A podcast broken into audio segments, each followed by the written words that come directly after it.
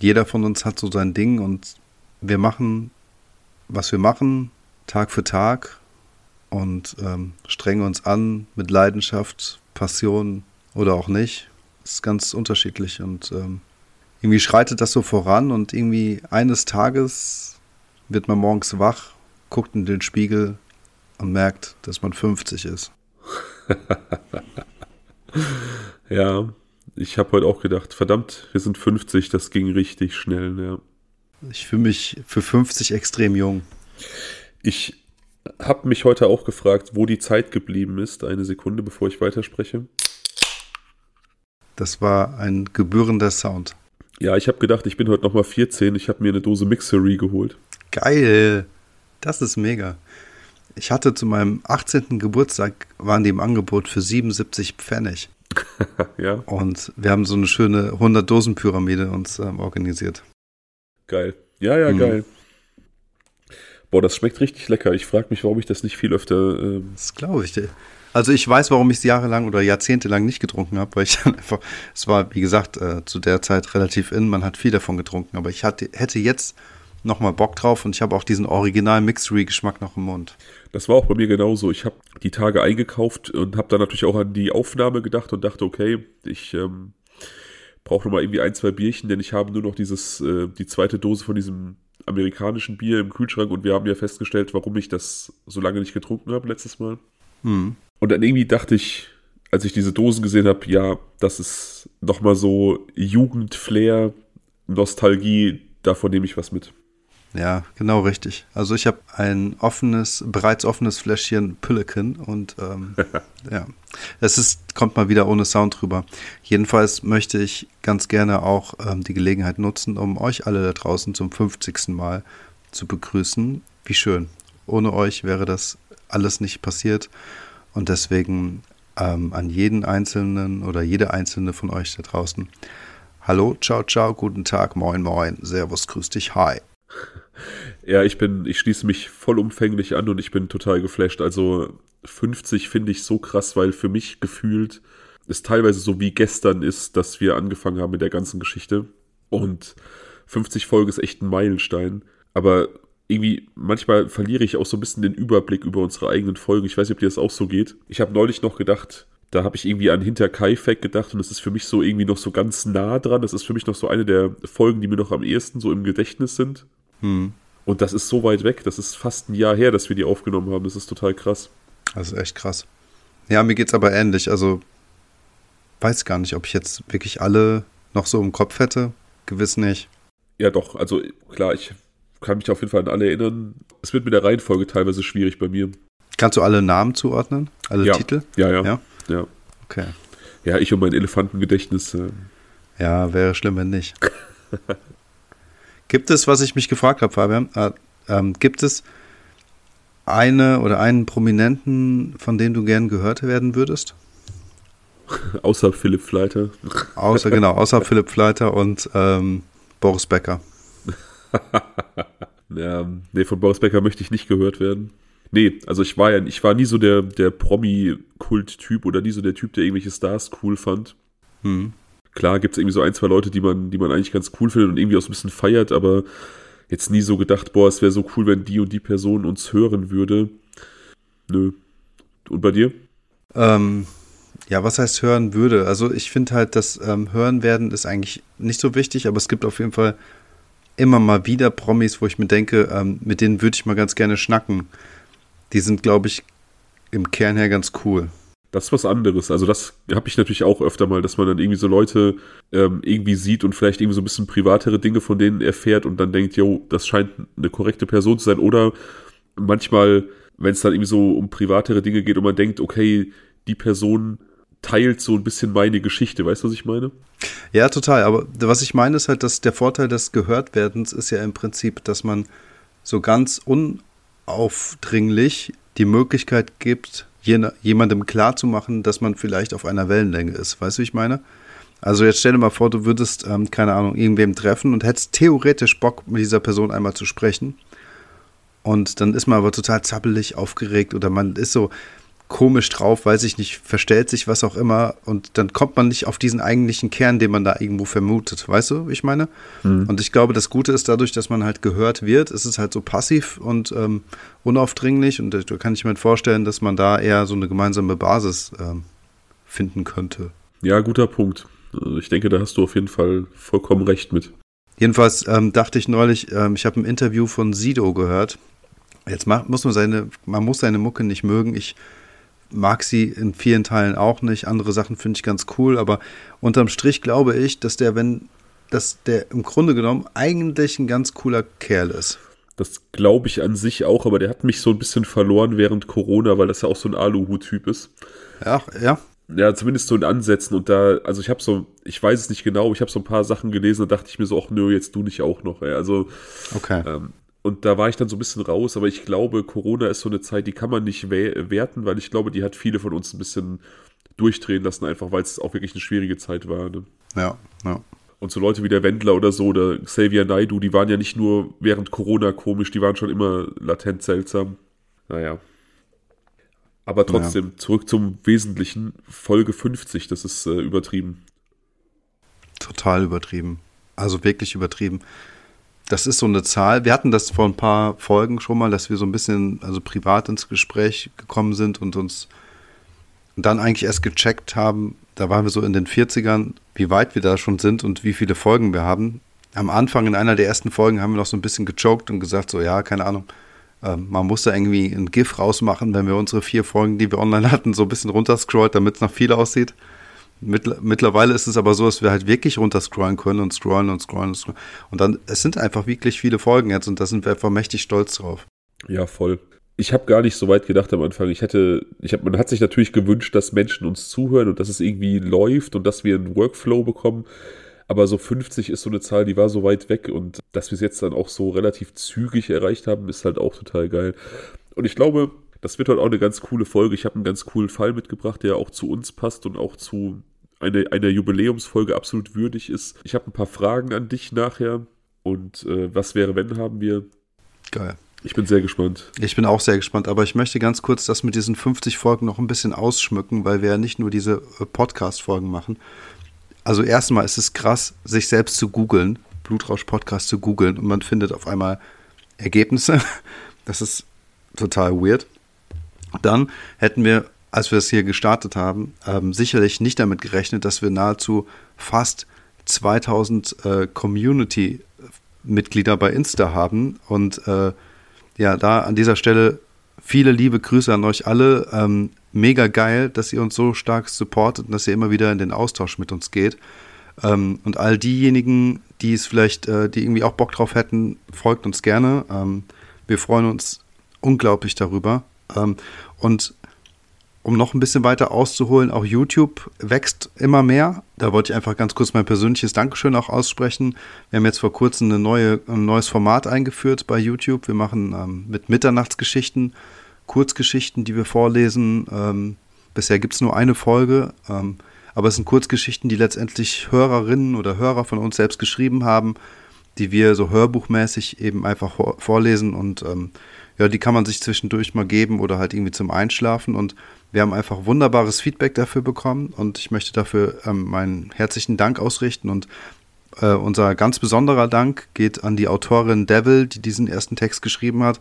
Das ist auf jeden Fall richtig cool geworden und ähm, ja, wir freuen uns, dass es dir so gut gefällt und äh, dass es allen anderen da draußen auch so gut gefallen hat. Ja, ich fand's auch mega. Ich fand die Gesamtumsetzung total geil. Also du hast gutes Bildmaterial gewählt für das Video, was natürlich sehr minimalistisch gehalten war, passend. Du hast das mega gelesen, du hast die Hintergrundmusik perfekt gewählt, der Text war, war spannend. Ähm, also es war eine runde Sache. Ich will kurz unsere, unser YouTube-Konzept für die Leute erläutern, die uns da vielleicht folgen oder auch noch nicht, weil das jetzt vielleicht noch so ein bisschen willkürlich wirkt aktuell, weil wir noch so im Aufbau sind und dabei sind, einen Workflow zu finden. Also Ziel ist, dass irgendwann nach und nach alle Podcast-Folgen da verfügbar sein werden, die halt auch auf anderen Plattformen zu finden sind. Dass es zu den meisten Fällen nach und nach Shorts geben wird, also so Kurzzusammenfassungen mit den zentralen Fragen und Punkten dazu.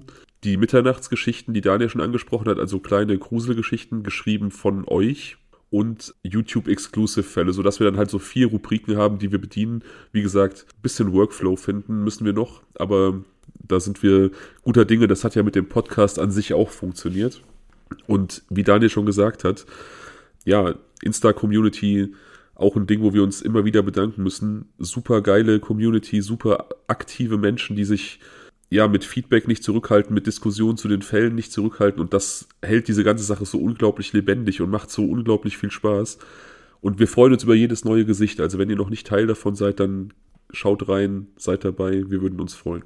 So sieht's aus. Also wenn ihr Bock habt, ihr seid herzlich eingeladen, Teil der Community, Community zu werden. Und ähm, wie gesagt, unterstützt uns auch gerne bei YouTube. Guckt da mal rein, da findet ihr auf jeden Fall exklusives Material, so wie der Fabian gerade schon gesagt hat.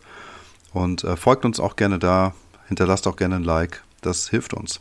Ja, und ich muss auch kurz erläutern für die Leute, die uns bei Instagram nicht folgen, warum ich eben gesagt habe, ich habe so ein paar Fragen für Daniel im Gepäck heute. Daniel hat nämlich eine so ein bisschen so eine Social Media Aversion, das heißt, den Insta Account, den betreue ich, also wenn da irgendwelche Posts rausgehen, wenn da auf irgendwas geantwortet wird, das mache ich. Daniel ist da, ja, ist wie gesagt nicht so Social Media affin wie ich. Und so hatten wir jetzt schon irgendwie ein, zwei QA-Runden, die dann natürlich nur ich beantwortet habe. Und heute habe ich mir gedacht, Folge 50, da sollen die Leute mal fragen, was sie für Fragen an dich haben. Und wir machen das äh, Daniel QA quasi hier in der Folge. Digga, ist das nicht ein bisschen arschig?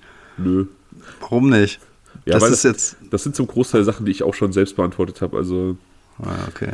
Und wo wir gerade dabei sind, wir hatten uns vorgenommen, für zwei, bei 2000 Followern bei Insta machen wir unser, ersten, unser erstes Insta Live und das ist auch nicht mehr lange, das sind noch 20 Leute, die uns fehlen.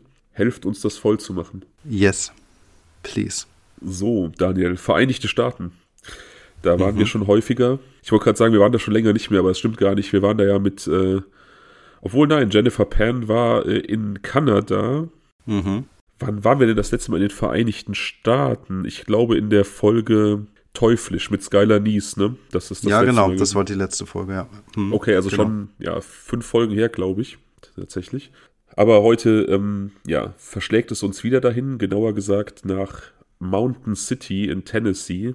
Eine zweieinhalbtausend Einwohnerstadt etwa mitten in Tennessee, total im im Grünen gelegen. Ich habe dir Fotos von der Stadt geschickt, um das so ein bisschen einordnen zu können.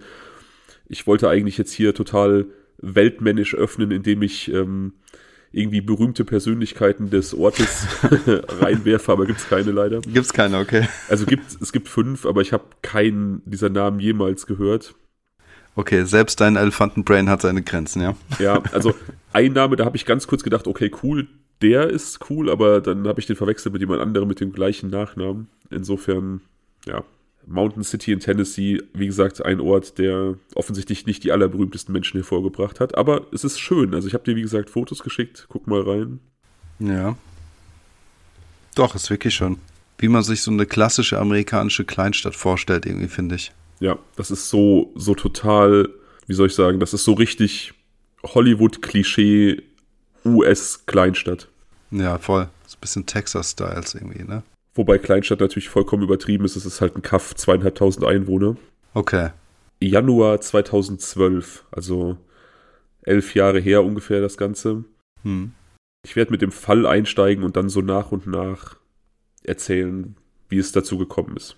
An diesem Morgen des 31. Januars 2012 also, da ist einer der Bewohner von Mountain City, Roy Stevens vor seinem Haus und sammelt seine Post ein. Und wie oft an solchen Morgen, da denkt er sich, er könnte mal seinen Nachbarn besuchen. Die beiden haben ein sehr, sehr gutes Verhältnis und äh, ja, treffen sich des Morgens dann irgendwie öfter auf einen Kaffee, lesen gemeinsam die Zeitung, hängen so ein bisschen ab, starten den Tag gemeinsam. Mhm. Das ist äh, Bill Payne. Bill und seine Freundin Billie Jean leben im Haus nebenan und Billie Jean hat gerade ein gemeinsames Kind zur Welt gebracht. Also die beiden sind zum ersten Mal Eltern geworden. Du hast auch äh, ein Bild von diesem Pärchen, habe ich dir geschickt. So ein jüngeres Pärchen, eigentlich auch so ganz normale, ganz normale Menschen, ah, ja. auch so ein bisschen so US äh, ähm, Kleinstadt-Vibes strahlen die so ein bisschen aus. Ja, genau. ja, genau so ist es, ja. Ja, oder? Ja, aber, aber, ja, doch, genau. Also ich kann das auch nicht genau irgendwie in Attribute fassen oder so, aber wenn ich die jetzt so sehen würde, würde ich definitiv auch irgendwie an eine US-Kleinstadt denken. Ähm, aber davon ab äh, wirken sie sehr freundlich. Erstmal, ja, ganz sympathisch. Wie gesagt, Roy entscheidet also an diesem Morgen des 31. Januar, wie so oft, rüber zu äh, Bill und Billie Jean ins Haus zu gehen. Auch geil, dass die so ähnliche Namen haben, Bill und das Billie Jean. Habe ich gerade auch ein bisschen gefeiert heimlich. ist auch so ein bisschen US-Klischee, finde ich. Mhm. Und wie das so ist in so einer Kleinstadt, ähm, in diesem in diesem Teil Amerikas, da stehen die Türen auch ganz gerne mal offen, da hat man nicht abgeschlossen und so betritt Roy Stevens einfach das Haus seiner Freunde, so wie so oft, und macht quasi durch Rufen auf sich aufmerksam. Er wartet ja. dann, dass, dass von irgendwo quasi eine Antwort kommt und er schon mal gebeten wird, sich, keine Ahnung, schon mal hinzusetzen oder schon mal einen Kaffee zu nehmen oder irgendwas. Hm.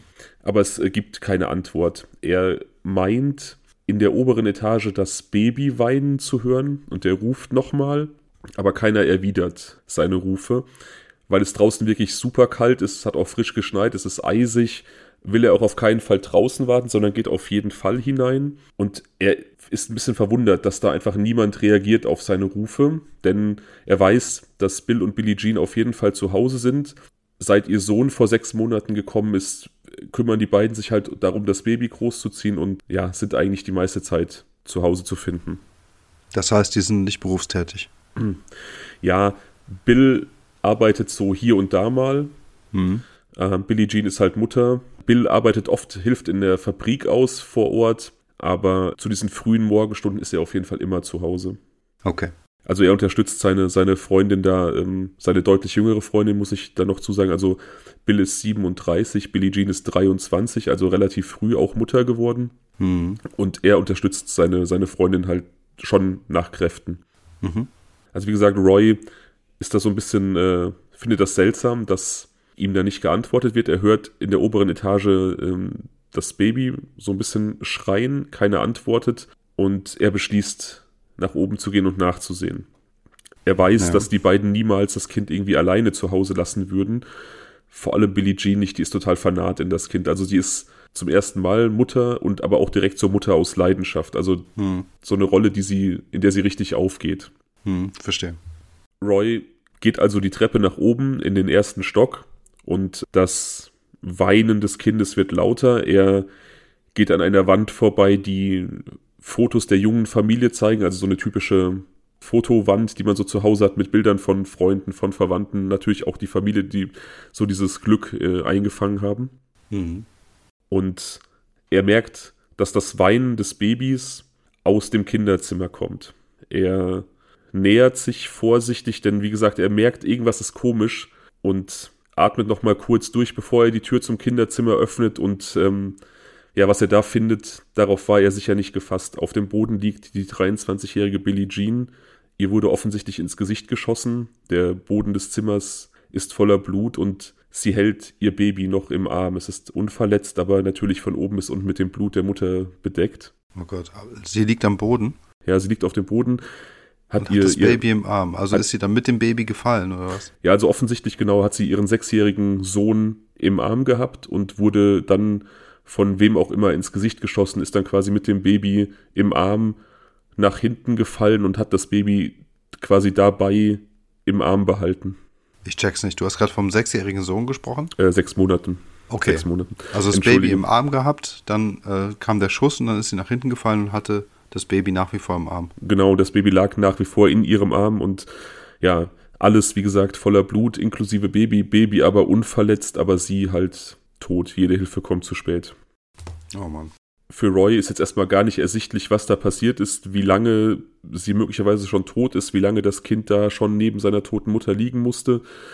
Für ihn ist jetzt erstmal nur klar, dass er seinen Freund Bill suchen muss. Ich weiß nicht, ob er vielleicht den Verdacht hatte, dass Bill verantwortlich sein könnte für diese Tat oder ob er in Sorge um Bill war, vermutlich eher Sorge. Also so mit so einer Mischung aus Sorge und Schock durchsucht er die oberen Zimmer in diesem ersten Stock. Ja. Und betritt das Schlafzimmer des Paares, wo er dann seinen 37-jährigen Freund Bill findet, der auf dem Bett liegt. Auch im Schlafzimmer ist überall Blut. Bill wurde ebenfalls ins Gesicht geschossen, aber auch in den Hals. Und sein Hals war von einer bis zur anderen Seite komplett aufgeschlitzt. Also, okay. also er wurde quasi wirklich übertötet. Gesichts, Gesichtsschuss, Schuss in den Hals und noch zusätzlich den Hals aufgeschnitten. Okay, verstehe. Okay. Also beide Eltern, beide Eltern ja massakriert und das Kind verschont. Hm. Das ist die Situation, die der Freund der Familie an diesem äh, eisigen Montagmorgen, nein, es ist glaube ich ein Dienstag gewesen, am 31. Januar 2012 vorfindet. Und der hat vorher nichts gehört, keine Schüsse oder so? Der hat nichts gehört, nein.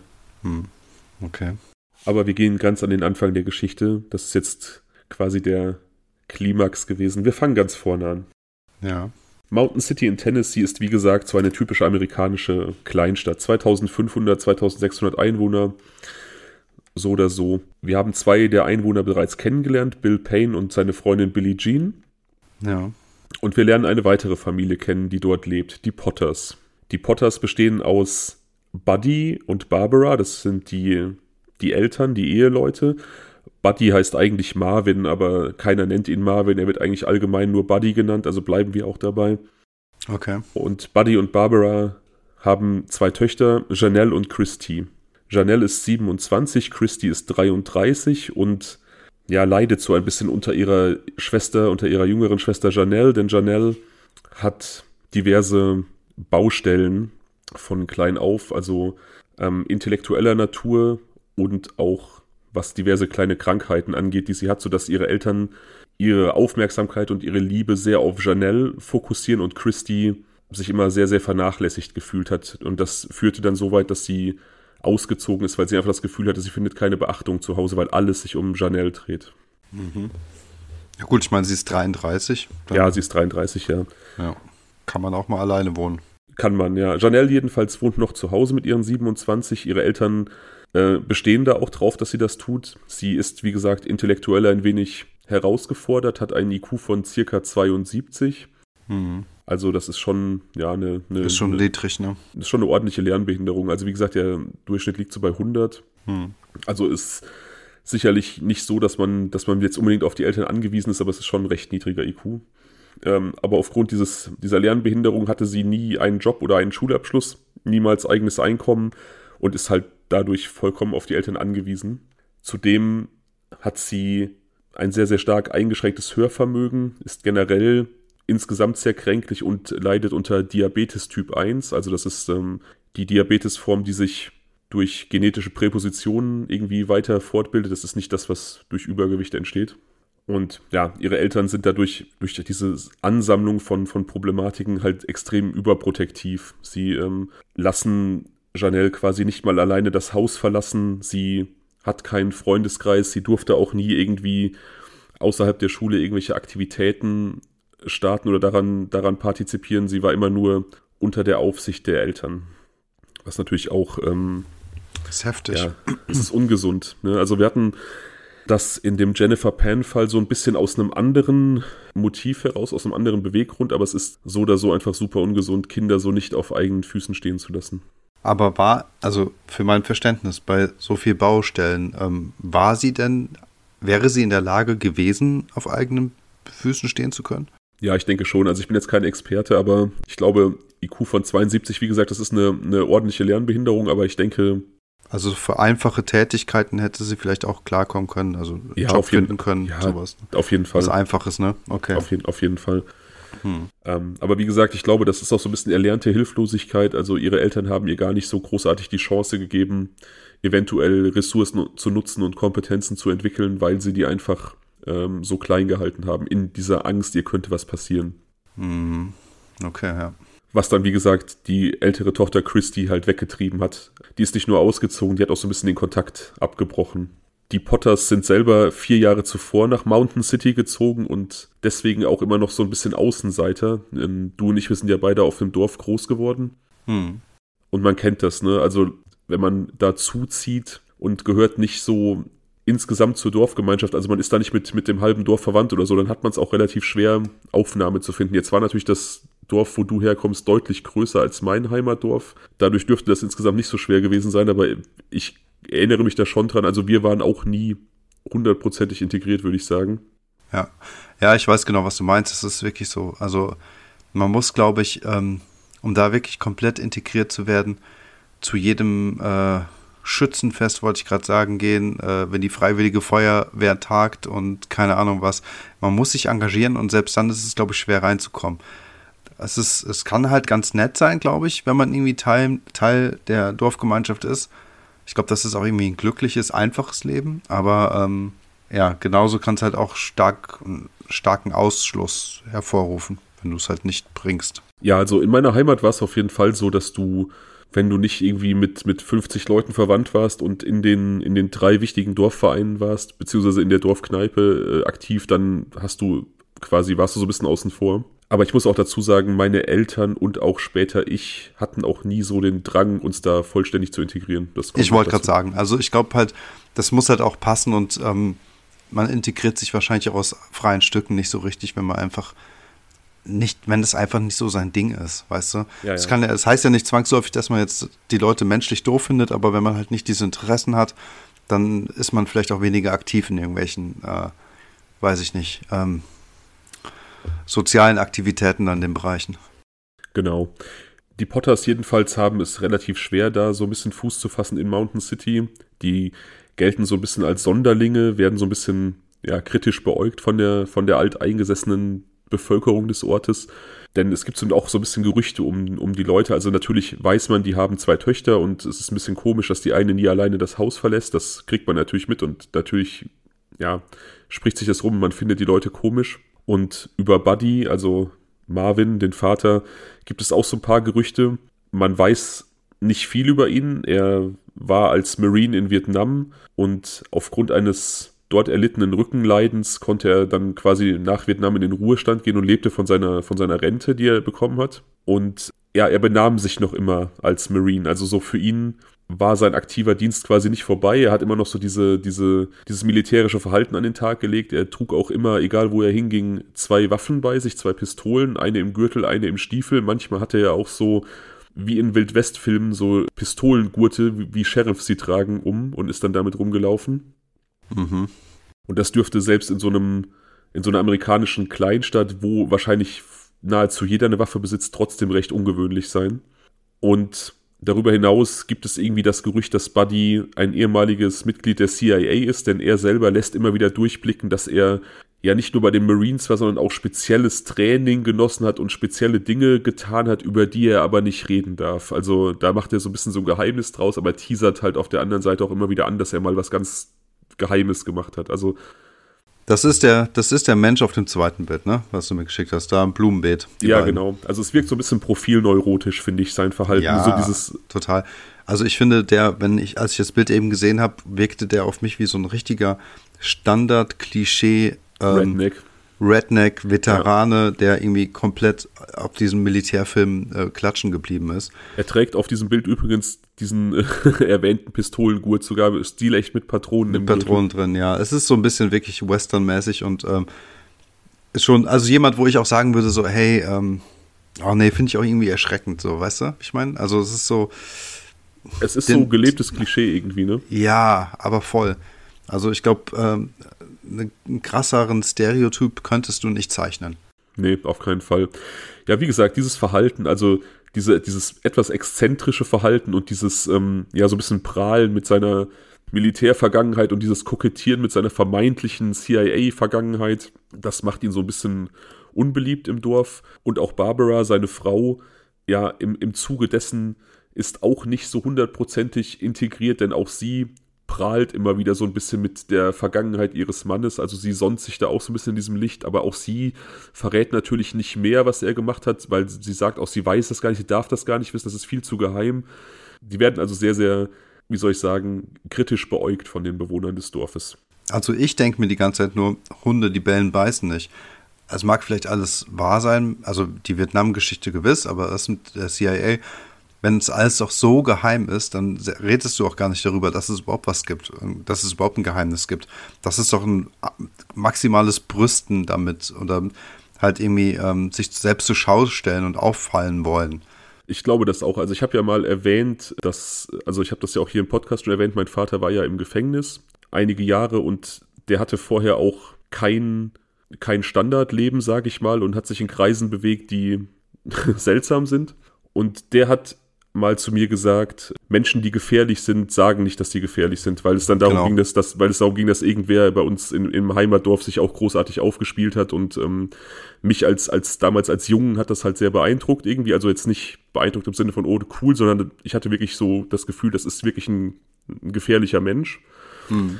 Und mein Vater hat mir einfach gesagt, so, lass dir eins gesagt sein aus Erfahrung, gefährliche Menschen reden nicht darüber, wie gefährlich sie sind. Und ähm, ja das ist so, die Erfahrung habe ich danach auch häufig gemacht und deswegen davon leite ich auch ab.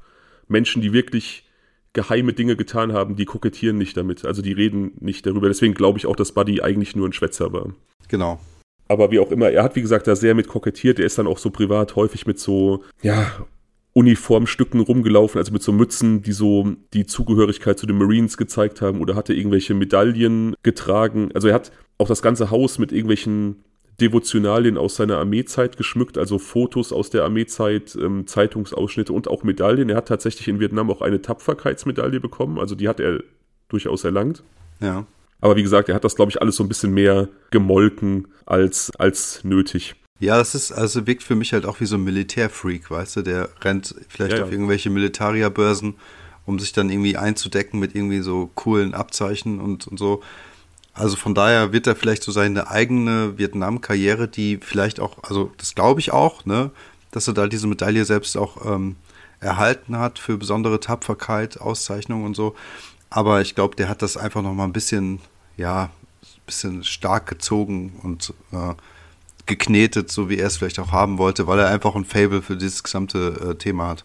Also man kann sogar nachvollziehen, wofür er seine, seine Auszeichnung bekommen hat. Er war in Kriegsgefangenschaft bei den Vietcong und hat, ist quasi ausgebrochen aus der vietnamesischen Kriegsgefangenschaft und hat anderen gefangenen US-Soldaten die Flucht ermöglicht. Also schon. Okay, krass. Also ja. Rambo 2 Stuff. Wahrscheinlich nicht ganz so spektakulär, aber so vom, vom, äh, vom Ding her, ja. Ja, okay. Barbara hat darüber hinaus immer wieder, ist sie in Konflikte verwickelt mit den Nachbarn, weil sie so ein bisschen eine ja, sehr wilde, fast schon ins Paranoide gehende Vorstellungskraft hat und dann oft mit irgendwelchen Anschuldigungen um sich wirft und irgendwie, ähm, ja, dadurch viele Konflikte mit den Nachbarn hat und auch mit Leuten, mit denen mal so zaghafte Freundschaften zustande gekommen sind, die sich halt immer wieder distanziert haben von den Potters. Mhm. Die beiden machen im Prinzip auch nichts anderes, außer sich um Janelle zu kümmern. Wie gesagt, die leben von Buddys äh, Invalidenrente und haben einfach so ihre jüngste Tochter so als ihren Lebensinhalt auserkoren.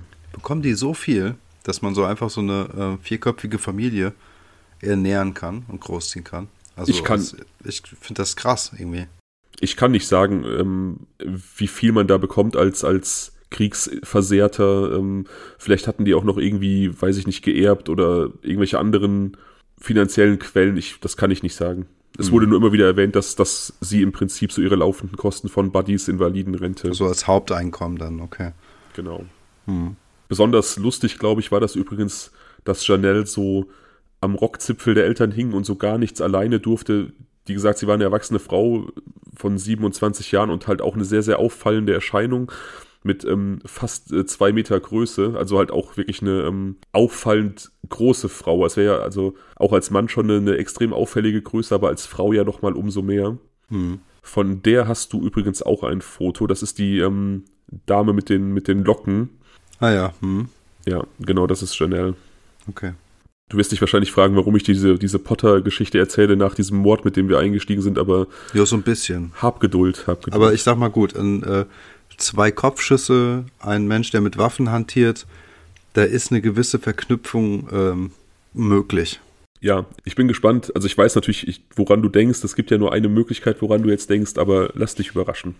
Ja. Ja, also wie gesagt, sie eine auffallende Person mit von gigantischer Körpergröße, was so ein bisschen dadurch karikiert wird, dass sie dann auch einfach wie ein Kind gesprochen hat. Also sie hatte wohl eine sehr hohe Stimme und hat auch insgesamt sehr kindlich gesprochen, was sicherlich nicht nur an ihrem verminderten Intellekt lag, sondern eben auch daran, dass sie einfach, wie soll ich sagen, ja immer so klein gehalten wurde.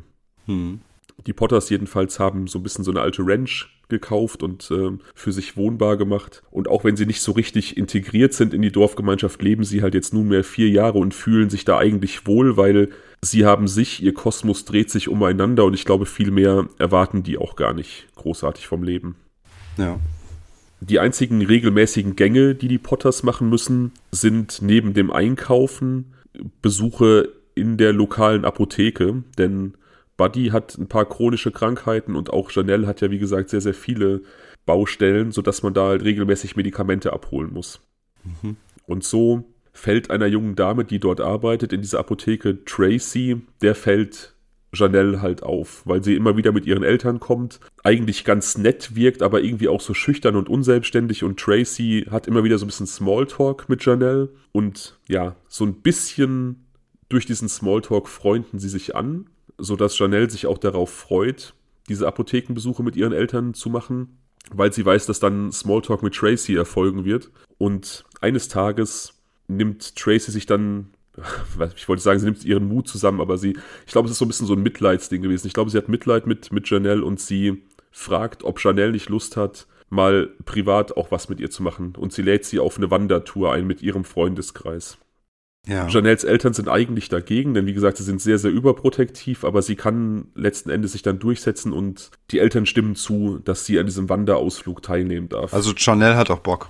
Sie hat Bock, natürlich. Ich glaube, die fühlt sich auf der einen Seite irgendwie schon in diesem familiären Kontext ganz gut eingebettet, aber natürlich, oh, Entschuldigung, aber natürlich so als junger Mensch, da will man auch irgendwie mit Gleichaltrigen unterwegs sein, da möchte man nicht nur mit den eigenen Eltern Zeit verbringen, das ist ja krank. Also, was heißt krank, ne? aber das, das verzerrt ja so den Blick aufs Leben auch total. Ja, klar. Also das ist ja, ich meine, mit 27 ist sie ja eigentlich schon aus dem Alter raus, wo man vielleicht extrem viel unternehmen würde. Aber ähm, wenn sie das bisher nie gehabt hat, dann ist es ja auch so eine brodelnde Sehnsucht in ihr gewesen. Und deswegen ähm, klar, dass sie dann auch Lust auf sowas hat. Ja, ja, ja, total. Und so geht's dann halt irgendwie los. Also sie trifft sich mit Tracy dann erstmal in der Mall und also so Shopping gemeinsam, dann mal bei Tracy zu Hause und ja, ihre Eltern geben den Widerstand gegen diese Freundschaft vollkommen aus, auf. Janelle ist so ein bisschen überrascht, dass man sie jetzt auf einmal so machen lässt und dass man nichts dagegen hat, dass sie sich da in diese, in dieser Freundschaft einbettet, aber sie genießt das jetzt total, auf einmal eine Freundin zu haben, der sie sich auch anvertrauen kann. Und auch im gleichen Alter ist? Ist Tracy auch so? Ja, die ist ein bisschen 27, jünger, aber. Bisschen ja, jünger, okay. Ja. Aber ja, die verstehen sich halt gut und ja, sie hat endlich jemanden so halbwegs Gleichaltriges, mit dem sie reden kann. Mhm. Und dann steht halt dieser Wanderausflug an, von dem ich gesprochen habe. Da hat Tracy dann schon angekündigt, dass noch ein paar andere Leute dabei sein werden. Also nicht nur Tracy und Janelle, sondern auch noch so Tracys Umfeld. Auf diesem Wanderausflug dann lernt Janelle Tracys Bruder Bill Payne kennen. Bill ist so ja, der Mann, über den wir ganz am Anfang gesprochen haben, und er ist so ein bisschen der, der, auch wenn er mittlerweile schon 37 ist, so der, der Lausbub im Ort, den jeder kennt, also der zwar so halbwegs geregelten Jobs nachgeht, aber ja, immer so ein bisschen so der, der, der Taugenichts- und Draufgänger war und jemand, der, ja, das Leben einfach genossen hat, aber dem man nie böse war dafür. So ein mhm. Lausbubentyp halt. Ja. Ebenfalls auf dieser Wanderung ist Bills Freundin Billie Jean und äh, Tracys und Bills Cousin Jamie. Jamie ist ebenfalls wie Janelle ein eher ruhiger, etwas isolierter junger Mann, der auch ein Augenleiden hat und auch diverse gesundheitliche Baustellen ähm, aufgrund seiner Unsicherheit und sozialen Isolation auch sehr, sehr stark stottert und sich dadurch auch häufig zurückzieht aus irgendwelchen sozialen äh, Begebenheiten.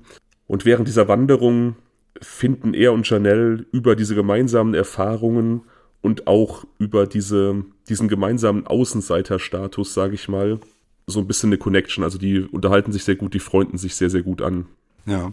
Janelle allerdings hat so ein bisschen auch ein Auge auf Bill geworfen.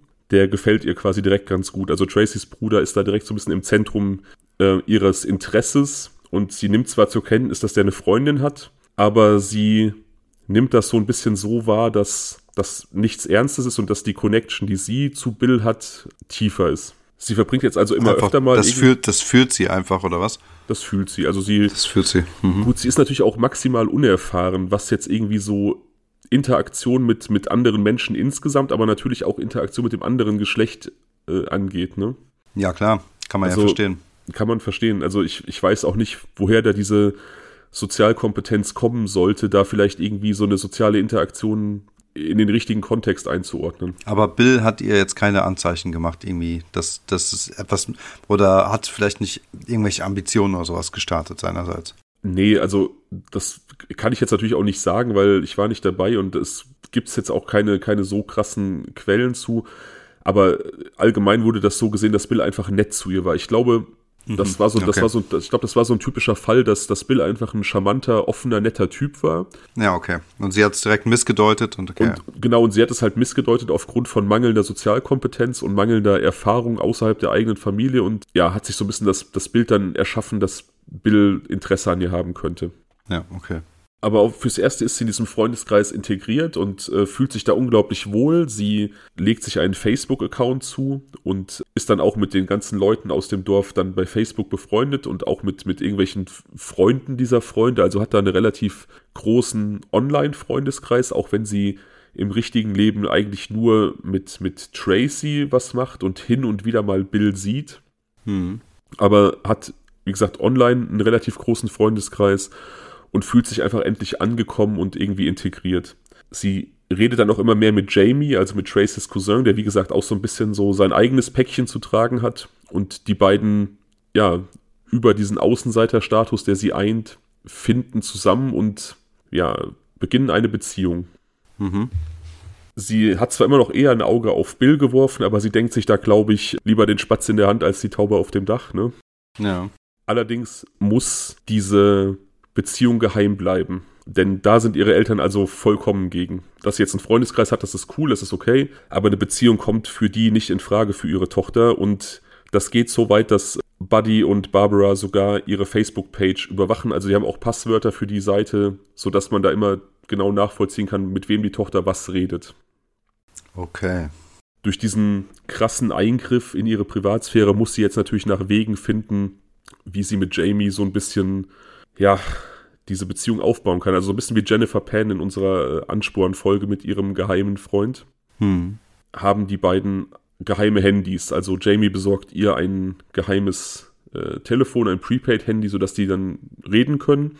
Und weil Buddy immer wieder Probleme mit seinem heimischen Computer hat, erzählt Janelle, dass sie einen jungen Computertechniker kennt, der doch mal sich um die IT des Hauses kümmern kann. Und das ist natürlich Jamie. Und wenn er dann kommt, um den Rechner der Potters zu reparieren, dann kann er halt auch ein bisschen Zeit mit Janelle verbringen. Und mhm. so erfindet er auch immer wieder irgendwelche Probleme an dem Computer oder irgendwelche Updates, die gemacht werden müssen, um dann halt dahin zu kommen, um ja, da zu arbeiten und Janelle zu sehen. Mhm. Das geht auch ernsthaft gut eine Zeit lang, bis äh, Barbara Janelles Sachen durchsucht und dabei das geheime Handy findet. Und mhm. natürlich liest sie die Nachrichten und sie findet raus, dass sie einen geheimen Freund hat und sie schreibt dann vom Handy ihrer Tochter, ähm, er solle sie in Ruhe lassen und nie wieder sehen. Aber Janelle und Jamie sind einen Schritt voraus. Sie haben ein zweites Handy bereits eben für diesen Fall, dass das eine erwischt wird. Okay, gut organisiert. Total gut organisiert. Und so müssen sie dann irgendwann ihren Eltern so ein bisschen reinen Wein einschenken. Und ja, die geben dann nach einem halben Jahr auch dieser Beziehung offiziell ihren Segen. Also sie lassen ihre okay, Kontrolle jetzt, ja. lassen, lassen ihre Kontrolle jetzt immer mehr nach, ne? also haben das Einbetten in diesen Freundeskreis ermöglicht und jetzt stimmen sie halt auch dieser Beziehung zu. Okay, ist doch erstmal schön. Ist erstmal schön, genau. Aber wie gesagt, ähm, Janelle ist damit nur mäßig zufrieden, denn sie hat immer noch ein Auge auf Bill geworfen und der ist so ein bisschen ein Dorn im Auge der Eltern. Also nicht unbedingt der Umgang, den man sich, den man sich wünscht, gerade für die Tochter Janelle, die ja vor allem beschützt werden muss, denn er ist, wie gesagt, sehr, sehr populär im Dorf und ist so ein bisschen als Partylöwe bekannt, als jemand, der gerne feiert, auch gerne trinkt und auch gerne mal abseits vom Trinken die ein oder andere Droge ausprobiert. Mhm.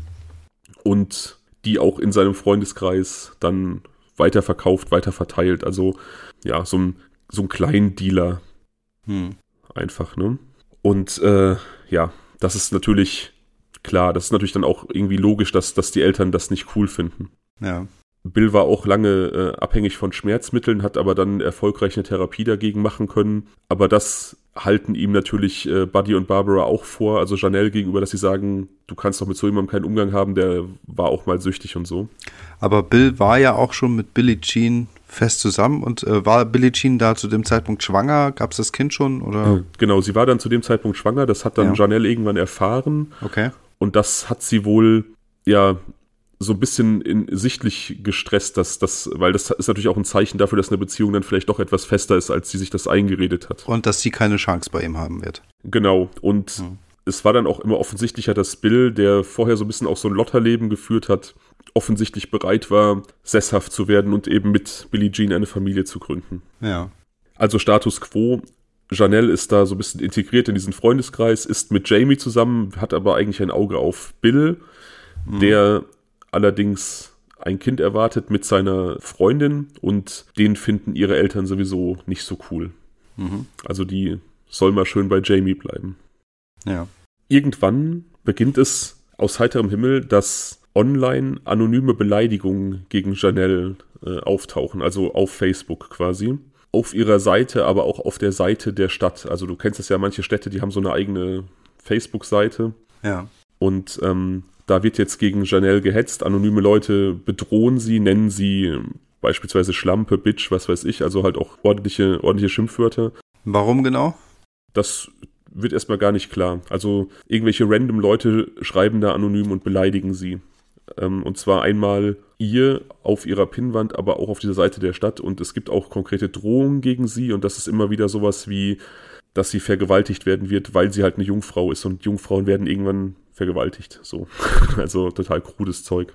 Okay sie und ihr Umfeld sind total ratlos und natürlich auch geschockt, denn ich meine, das ist natürlich auch keine schöne Situation, so Cybermobbing und keiner möchte in so einer Situation sein und wie gesagt, sie ist sehr, sehr behütet auch aufgewachsen, da ist das wahrscheinlich nochmal ein doppelter Schlag gewesen. Hm, natürlich. Barbara vor allem, auch, vor allem zu dem Zeitpunkt auch, ne? sie hat sich gerade geöffnet, ja. ist so ein bisschen, bisschen outgoing, versucht ja. so ein bisschen halt einfach was vom Leben zu haben, öffnet sich zum Leben gegenüber, hat Freunde, ist jetzt in Social Media aktiv und dann halt sowas. Das ist dann schon wirklich auch brutal. Ja, also wie gesagt, es ist generell eine extrem unappetitliche Situation, die man sich einfach für niemanden wünscht, aber natürlich in ihrer Situation als jemand, der, ja, wie soll man sagen, ja, jetzt gerade erst anfängt, so im Sozialleben zu stehen, ist das natürlich nochmal umso krasser. Ja, sie hat ja auch gar keine Erfahrung, wie man in so Situationen umgehen sollte. Ja, also ich glaube, da kann man auch fast keine Erfahrung haben. Ich glaube, das ist für jeden eine, eine ganz, ganz ätzende Situation, aber natürlich für sie umso mehr, da hast du vollkommen recht. Ja, aber ich meine, wenn sie wenigstens so im Real Life schon irgendwelche Konflikte ausgefochten hätte, dann hätte sie vielleicht auch souveräner mit diesen äh, Internetanfeindungen umgehen können. Und das, diese Erfahrung fehlte ihr ja gänzlich. Das heißt also, so eine ähm, Kritik, äh, so einer Kritik war sie ja vermutlich auch zum ersten Mal ausgeliefert. Hm. Ja, naja, auf jeden Fall. Also ich bin da auch absolut sicher, aber wie gesagt, es ist insgesamt einfach eine, eine extrem schwierige Situation. Ja. Janelle und Barbara sind sich relativ sicher, dass äh, Billie Jean dahinter steckt. Und zwar ist der Grund ganz einfach. Sie sind der Meinung, dass Billie Jean eifersüchtig auf Janelle ist, weil Janelle viel hübscher ist als Billie Jean und deswegen Billie auf jeden Fall irgendwann mit ihr durchbrennen wird. Und deswegen hat Billie Jean aus Eifersucht entweder selbst diese Drohungen in die Welt gesetzt oder irgendwelche Leute mobilisiert und angestachelt, diese Drohungen in die Welt zu setzen. Mhm. Also auch ein bisschen so ein sehr simpel gestrecktes Motiv, finde ich. Ne? So, also ich bin hübscher als du, was ja natürlich auch total subjektiv ist. Also bin ich eine Gefahr für dich, weil dein Mann mich will, weil Attraktivität alles ist, was zählt und deswegen musst du mich jetzt loswerden. Also auch so ein bisschen sehr, sehr, sehr simpel gestrickt. Hm, total. Janelle bricht jetzt den Kontakt ab zu Bill, offiziell wegen dessen Hang zu Drogen, aber vermutlich eher, weil sie so ein bisschen wegen der Schwangerschaft von Billie Jean sauer ist und wahrscheinlich auch, weil ihre Eltern sie dazu so ein bisschen gedrängt haben, weil man ja, wie gesagt, Billie Jean verdächtigt, hinter diesen Mobbing-Attacken zu stecken. Ja. Es gab auch schon Konflikte zwischen Janelle und Billie Jean, also so kleinere Streits. Und so zieht sie sich auch von der erstmal zurück. Das Ganze eskaliert dann allerdings in einem Facebook-Streit, der dann auch auf der Seite der Stadt geführt wird. Und zwar offen zwischen Janelle und Billie Jean. Janelle beschuldigt Billie Jean, hinter diesen Attacken zu stecken. Und es gibt auf dieser öffentlichen Facebook-Seite so einen Streit zwischen den beiden. Fremde Menschen mischen, mischen sich ein. Billie Jeans Freunde mischen sich ein und Janelle bekommt jetzt auch gespiegelt, dass sie mit dem Großteil dieser Dorfgemeinschaft eigentlich nur befreundet ist, weil die alle Mitleid mit ihr hatten. Mhm. Bitter. Das ist super bitter, ja. Sie fühlt sich jetzt bedroht nach diesem Streit, bekommt immer mehr anonyme Drohungen und auch das Eigentum der Potters wird beschädigt, das Auto wird zerkratzt, in die Garage wird äh, eingebrochen, sie erstatten immer wieder Anzeige, das bleibt aber erfolgreich, äh, erfolglos. Eines Tages durchschlägt ein Stein das Schlafzimmerfenster von Janelle und äh, zerstört, wie gesagt, das Fenster. Auf dem Stein steht Billie Jean geschrieben, was natürlich die Potters dazu führt, dass sie diesen Stein geschmissen haben muss. Die Polizei findet diesen Hinweis allerdings sehr seltsam, denn die sagen, warum sollte jemand seinen eigenen Namen auf so einen Stein schreiben, wenn er den durch ein Fenster wirft? Das wäre ja relativ ja. dumm. Ja, relativ, sie, ermitt ja, sie ermitteln also nicht gegen Billie Jean und lassen die Potters quasi noch wütender zurück. Janelle bittet nun Billie Jean über Facebook aufzuhören, sie zu mobben. Billie Jean beschuldigt ihrerseits Janelle und die beiden streiten sich quasi virtuell äh, immer weiter, bis quasi alle ihre Freunde Janelle auf Facebook löschen. Also diese ganze Dorfgemeinschaft entfernt sie jetzt als Freund und da bricht so ein bisschen eine Welt für sie zusammen, denn das war ja quasi ihr Leben, so diese virtuelle Freundeskreise. Ja. Sie erstattet dann sogar Anzeige bei der Polizei, dass sie gelöscht wurde, was natürlich auch so ein bisschen ihren etwas simplen Geisteszustand irgendwie verdeutlicht, ne, dass sie halt zur Polizei geht und sagt, sie möchte die Leute anzeigen, weil sie die bei Facebook gelöscht haben. Hm. Ja. Und die Polizei muss ihr dann auch da sagen, dass das kein Straftatbestand ist. Hm. Sie bekommt offensichtlich weiterhin Drohnachrichten, die werden aber immer weniger mit der Zeit und eines Tages bekommt sie eine E-Mail, die lautet, du kannst mich Chris nennen. Alles, was du wissen musst, ist, dass ich zur CIA gehöre und Bescheid weiß. Du bist nicht sicher. What? Besagt, ja. Es nimmt jetzt eine sehr abrupte Wendung. Besagter okay. Chris, besagter Chris schreibt Janelle, dass er und sein Team Bill schon lange beobachten, weil er Teil einer Drogengang ist. Und sie haben im Zuge dieser Beobachtung herausgefunden, dass die Gang einen Anschlag auf Janelle plant. Und zwar wollen sie sie vergewaltigen, weil sie noch Jungfrau ist und das äh, bei denen halt irgendwie hoch im Kurs steht, Jungfrauen zu vergewaltigen. Aha. Chris jedenfalls ist quasi geschickt worden von der CIA, um sie zu schützen. Mhm. Es ist ein bisschen filmstoffig gerade. Ja, aber eher wie so ein Film, wo man denkt, ähm, also eher so aus der Kategorie Trash-Film oder so. Es wird noch trashiger.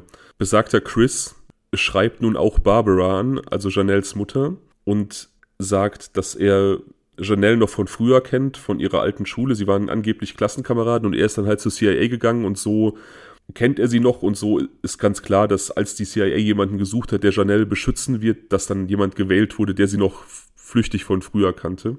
Ja. Und er erzählt äh, Barbara alle möglichen Sachen, wie sehr er Hunde liebt, wie sehr er seine Ex-Frau geliebt hat, aber die ist gestorben, er ist jetzt Witwer und Barbara und Chris, dieser CIA-Agent, freunden sich virtuell an. Das führt dann so weit, dass er sie Mutter nennt und sie ihn Sohn.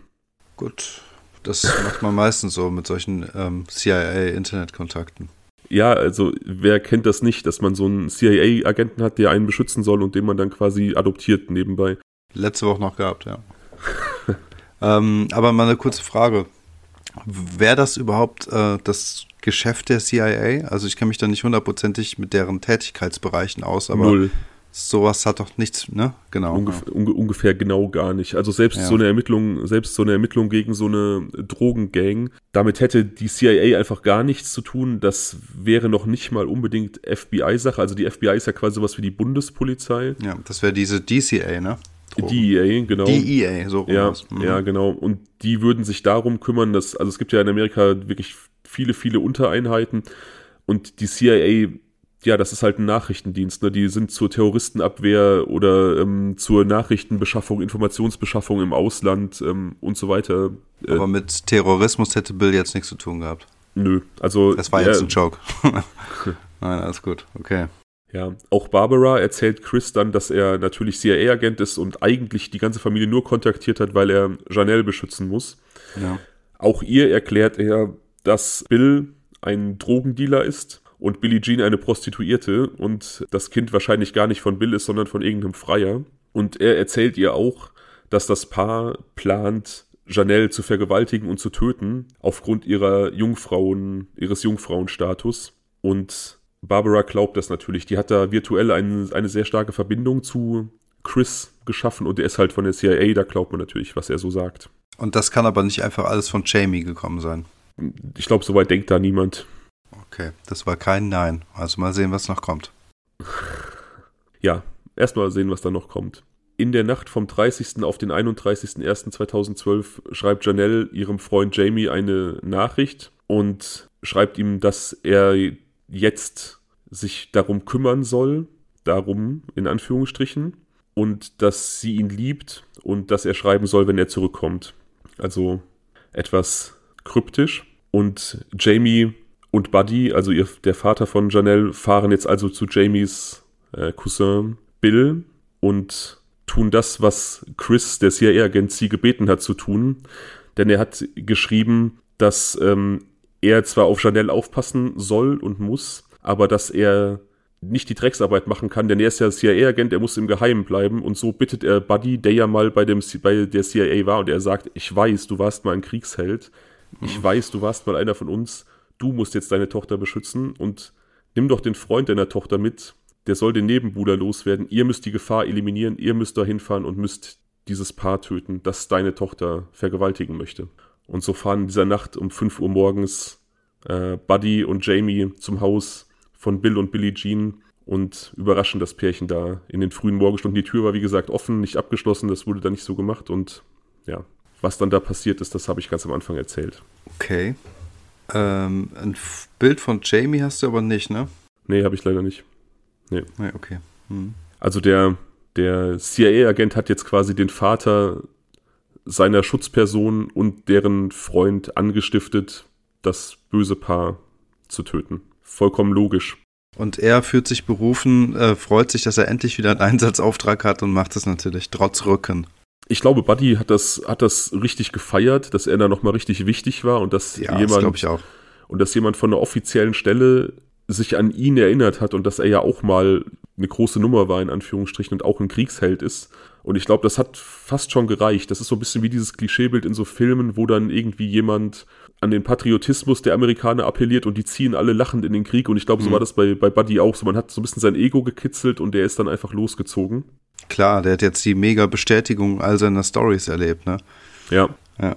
Fühlt sich berufen, freut sich, dass, dass er nochmal, dass er nicht vergessen wurde, ne? Und ich glaube, er hatte auch einfach das Gefühl, dass er da wirklich seine Tochter beschützt vor, vor Gefahr. Ja, das glaube ich auch. Er wusste durch Jamie, dass Bill Payne und seine, seine Partnerin das Haus nie abschließen, sodass die beiden einfach quasi ins Haus eindringen konnten.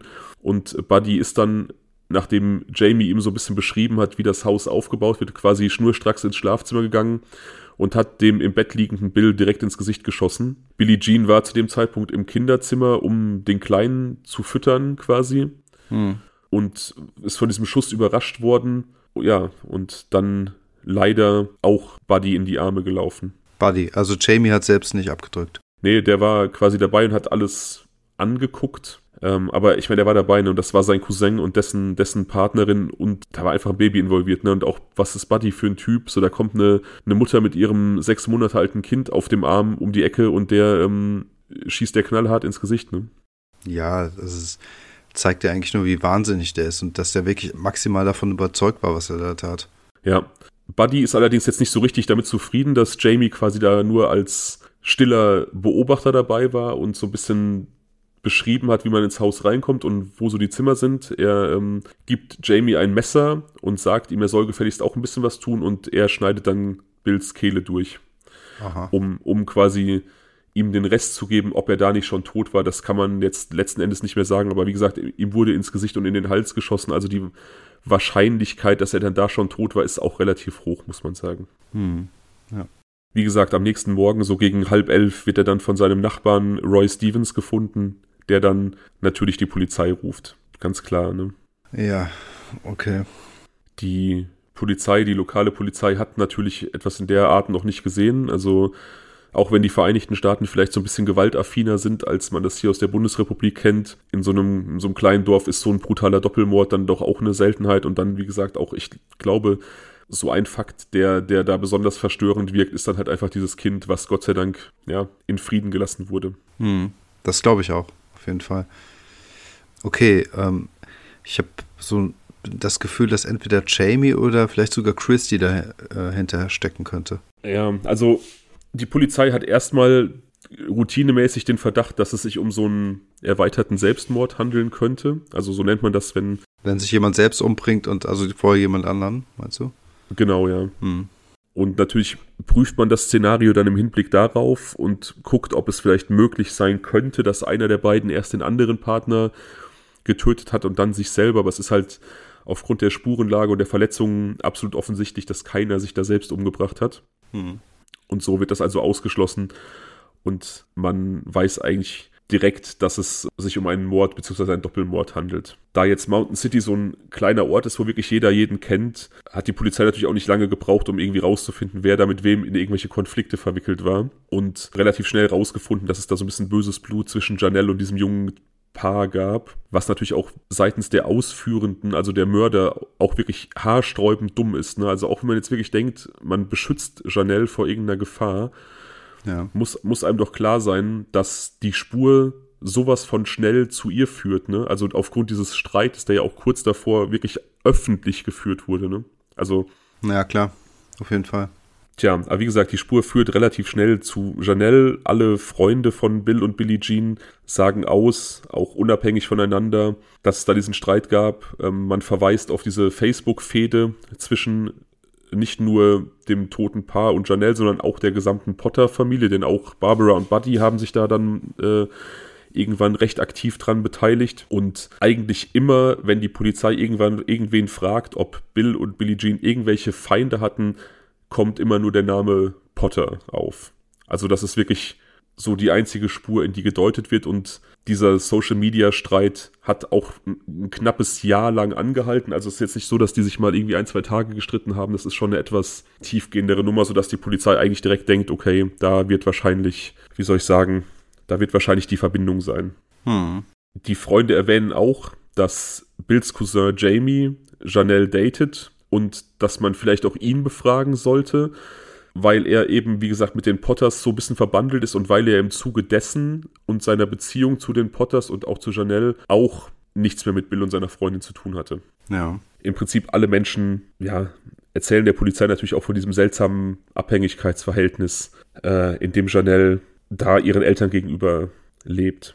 Die Polizei befragt nun also die Potters in ihrem Haus und die stellen es natürlich so dar, dass nur sie belästigt wurden durch das Paar und dass Janelle einfach nur ein Opfer war. Man hat sich natürlich gestritten. Es gab Spannungen, aber das ist ganz, ganz normal zwischen jungen Leuten und natürlich hat man nichts mit den Morden zu tun. Man sei schließlich eine christliche Familie mit konservativen Werten und natürlich kann man da nicht zum Mörder werden. Nein, das geht nicht. Mhm. Nein das ist auch eine geile Argumentation, das kann wahrscheinlich auch nur in Amerika irgendwie ansatzweise funktionieren, dass man sagt, ich bin Christ und konservativ, wie kann ich denn ein Mörder sein? Das ja, so, genau. Ich wähle die Republikaner, verdammt. Wie soll ich denn? Nein. Ja. Die Polizei ist tatsächlich auch so ein bisschen geneigt, zu dem zu glauben. Und zwar nicht unbedingt wegen dem christlichen Glauben und den konservativen Werten, sondern eher so ein bisschen wegen Buddys körperlicher Verfassung. Hm. Der ist zwar Ex-Marine und ähm, durch seinen Vietnam-Einsatz vielleicht durchaus in der Lage, jemanden zu töten, hat vielleicht auch schon getötet. Hm. Aber ist so körperlich wohl in relativ schlechter Form und hatte auch immer so einen tragbaren Sauerstofftank bei sich, weil er halt einfach so eine beschissene Gesundheit hatte. Hm, okay. So dass man davon ausging, dass er das wahrscheinlich nicht war, aufgrund seiner eingeschränkten körperlichen Fitness, wobei ich auch da mir die Frage stelle, woher dieser Gedankengang kommt, weil man ja eindeutig weiß, dass Bill im Schlaf ermordet wurde. Also da muss man jetzt nicht sonderlich für fit sein, um einen schlafenden Menschen zu erschießen. Ne? Hm. Aber gut. Die Polizei befragt also auch Jamie und der sagt aus, dass er in dieser ganzen Zeit, in dieser Online-Fehde 100% hinter Janelle und den Potters gestanden hat und auf deren Seite stand und sich deswegen auch von Bill distanziert hat, obwohl Bill vorher wie ein Bruder für ihn war, hatte er das Gefühl, dass dessen Aktionen gegen, also Chanel gegenüber und den Potters gegenüber einfach falsch waren. Er sagt, dass er mit den Morden allerdings auch nichts zu tun hatte. Er stimmt auch einem Lügendetektor-Test zu und da schneidet er nicht sonderlich gut ab, sodass die Polizei also jetzt zumindest ahnt, dass er zumindest weiß, wer es getan hat.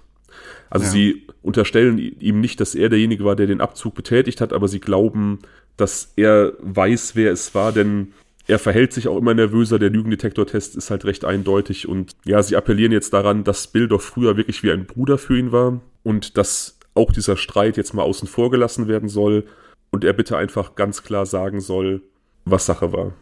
Ja. Und Jamie wird immer nervöser und fragt dann die, die verhörenden Polizisten, ob die CIA in dieser Polizeistation präsent sei. Die finden das natürlich total seltsam. Warum sollte die CIA in so einem äh, in so einer Kaff-Polizeibehörde sein? Die haben Besseres zu tun. Ja.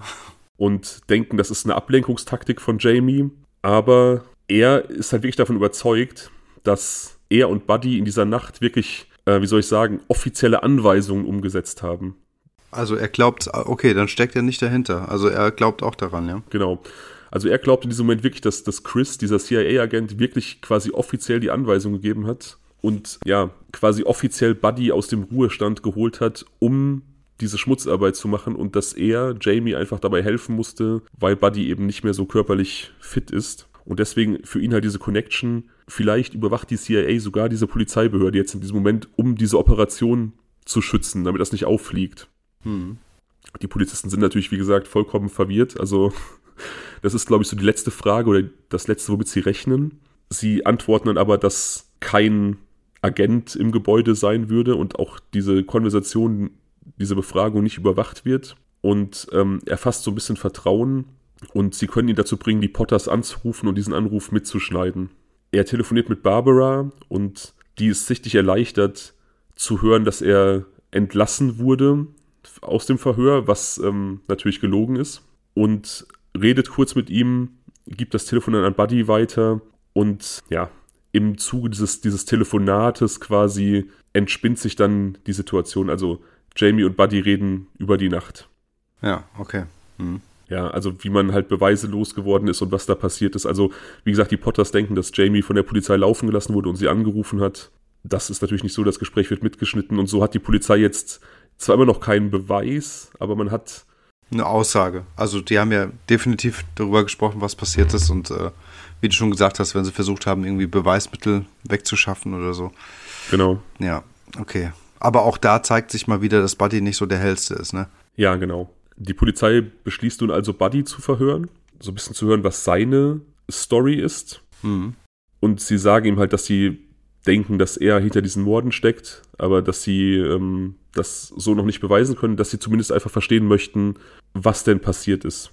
Ja. Buddy bricht dann irgendwann zusammen und sagt, dass es halt mehrere Probleme gibt, dass ähm, es ein 3000 Dollar Kopfgeld auf den Kopf von Janelle gibt und er sie beschützen musste und dass darüber hinaus eben auch diese, diese Gang, deren Chef Bill ist, eben auch Janelle nach dem Leben getrachtet hat. Und diese, diese 3000 Dollar Kopfgeld auf ihren Kopf, die stammen nicht von dieser Gang, die stammen aus einer anderen Quelle und zwar von ihrer Schwester Christy. Aha. Die ja ausgezogen ist wegen der Sonderbehandlung von Janelle, hat sie aus Eifersucht ein Kopfgeld auf Janelle ausgesetzt. Ach so, okay, und woher weißt du das? Auch das hat Chris ihm erzählt. Ah, Chris weiß einfach extrem viel. Chris weiß einfach alles. Chris und Christy. Tja. Hm. Die Polizei lässt jetzt ähm, Buddy auch mit seiner Frau telefonieren und äh, die beiden sprechen halt auch über diese ganzen Sachen. Er sagt, dass er der Polizei das und das gesagt hat und Barbara gibt nun auch zu, dass sie bestimmte Dinge weiß und ähm, ja, auch sie weiß halt von diesem, von diesem Kopfgeld und von dieser Bedrohungssituation durch Bill und seine Gang. Mhm. Die Polizei hat jetzt also eine Veranlassung, die Potters festzunehmen und das Haus zu durchsuchen. Sie finden halt auch diverse Schusswaffen. Wie gesagt, er war ein Waffennah, aber nicht unbedingt die Mordwaffe. Also sie sind nicht sicher, ob da die Mordwaffe bei ist. Sie versuchen irgendwelche Auswertungen zu machen, aber können die erstmal nicht finden. Barbara und Janelle währenddessen weigern sich die Fragen der Polizisten zu beantworten und öffnen sich nur sehr langsam. Und ja, das Gespräch geht dann im Prinzip eigentlich auch nur um diese Facebook-Fehde. Da sind sie relativ offen. Denn das weiß die Polizei ja schon, da sind sie, glaube ich, so ein bisschen auf diesem Trip, also Barbara und Janelle, dass sie da ganz offen reden können, weil das ja eh bekannt ist. Ja. Während dieses Gespräches fällt einem Polizisten auf, dass Barbara die ganze Zeit so ein Stück Papier in der Hand knüllt und er lässt sich das geben und fragt, was es ist und kann es äh, quasi entknittern und ansehen und ähm, sie sieht dann oder er sieht dann, dass es ein von Facebook ausgedrucktes Foto von Billie Jean ist, also von der Toten. Da ist ihnen eigentlich klar, dass da auch mehr hintersteckt, dass es da nicht nur diese Facebook-Fehde gab, sondern dass auch Barbara irgendwie weiß, was da in dieser Nacht passiert ist. Also dass sie immer noch so einen Groll hegt, dass sie da dieses Foto zerknüllt, obwohl diese junge Frau schon lange tot ist.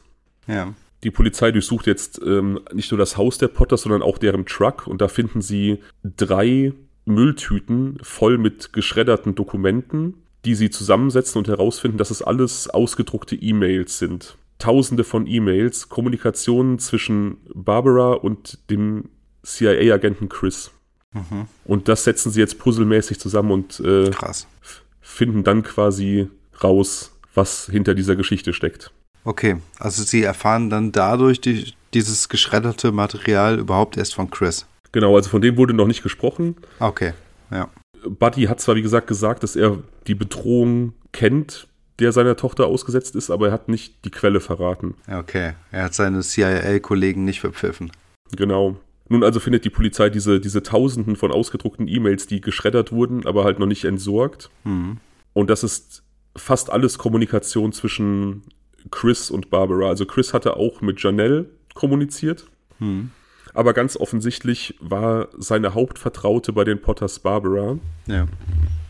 Ja, da kam einfach alles zusammen zwischen Warnungen vor Bill und Billie Jean und deren Gang. Hat Chris auch immer wieder den Hass befeuert von Barbara gegenüber Christy, also der älteren Tochter, und äh, sie beschuldigt, dieses Kopfgeld ausgesetzt zu haben, auch so ein bisschen mit dieser Gang zusammen zu konspirieren.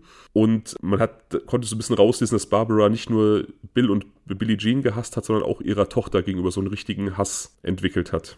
Mhm. Alles auf Basis dieses der Informationen von diesem CIA-Agenten, der quasi ja Janelle beschützen soll und vor diesen Gefahren warnt. Ja. Der Polizei fällt auf, dass alle E-Mails einfach nur so vor Rechtschreibfehlern strotzen. Syntax komplett für den Arsch, um es mal ähm, etwas, etwas äh, ad hoc zu sagen. Und äh, Interpunktion auch seltsam und also CIA-Agenten oder generell Menschen in solchen Behörden sind meistens ja doch recht intelligente Menschen. Die müssen irgendwelche krassen Eignungstests durchlaufen. Ja. Und der Polizei ist einfach klar, niemand der in so einer Behörde irgendeinen Job kriegen würde, würde solche E-Mails schreiben. Hm, klar. Barbara ist das offensichtlich nicht aufgefallen. Das ist halt selbst in dem Gespräch mit der Polizei ihr offensichtlich nicht, nicht klar geworden. Also sie war wirklich der Meinung, da schreibt ihr wirklich ein CIA-Agent, der einfach nur die Familie und auch Janelle vor Bösem beschützen will. Also ich würde jetzt schon gerne wissen, wer dieser Chris ist. Weißt du, das war, ich finde, du ziehst das hier ganz schön in die Länge. Ich ziehe es in die Quellenlänge, ja, ja. Die Polizei wertet jetzt also alle diese E-Mails aus und auch andere E-Mails, die die Potter-Familie an irgendwelche anderen Leute geschrieben hat. Und sie findet heraus, dass die Art, wie Chris schreibt, seine Syntax, seine Interpunktion deckungsgleich ist mit der Art und Weise, wie Janelle schreibt. Und sie werten dann also die digitalen Geräte im Hause aus und lassen diese, diese Mailverkehr von Sachverständigen prüfen. Und so kommt also raus, dass Janelle von Anfang an Chris war. Aha. Also sie hat quasi in dieser Wut auf Billie Jean, diese Eifersucht auf Billie Jean, diese Figur Chris geschaffen. Ja. Um auch ihre Familie gegen Billie Jean aufzubringen. Ja. Und auch um Jamie gegen seinen Cousin und dessen Freundin aufzubringen.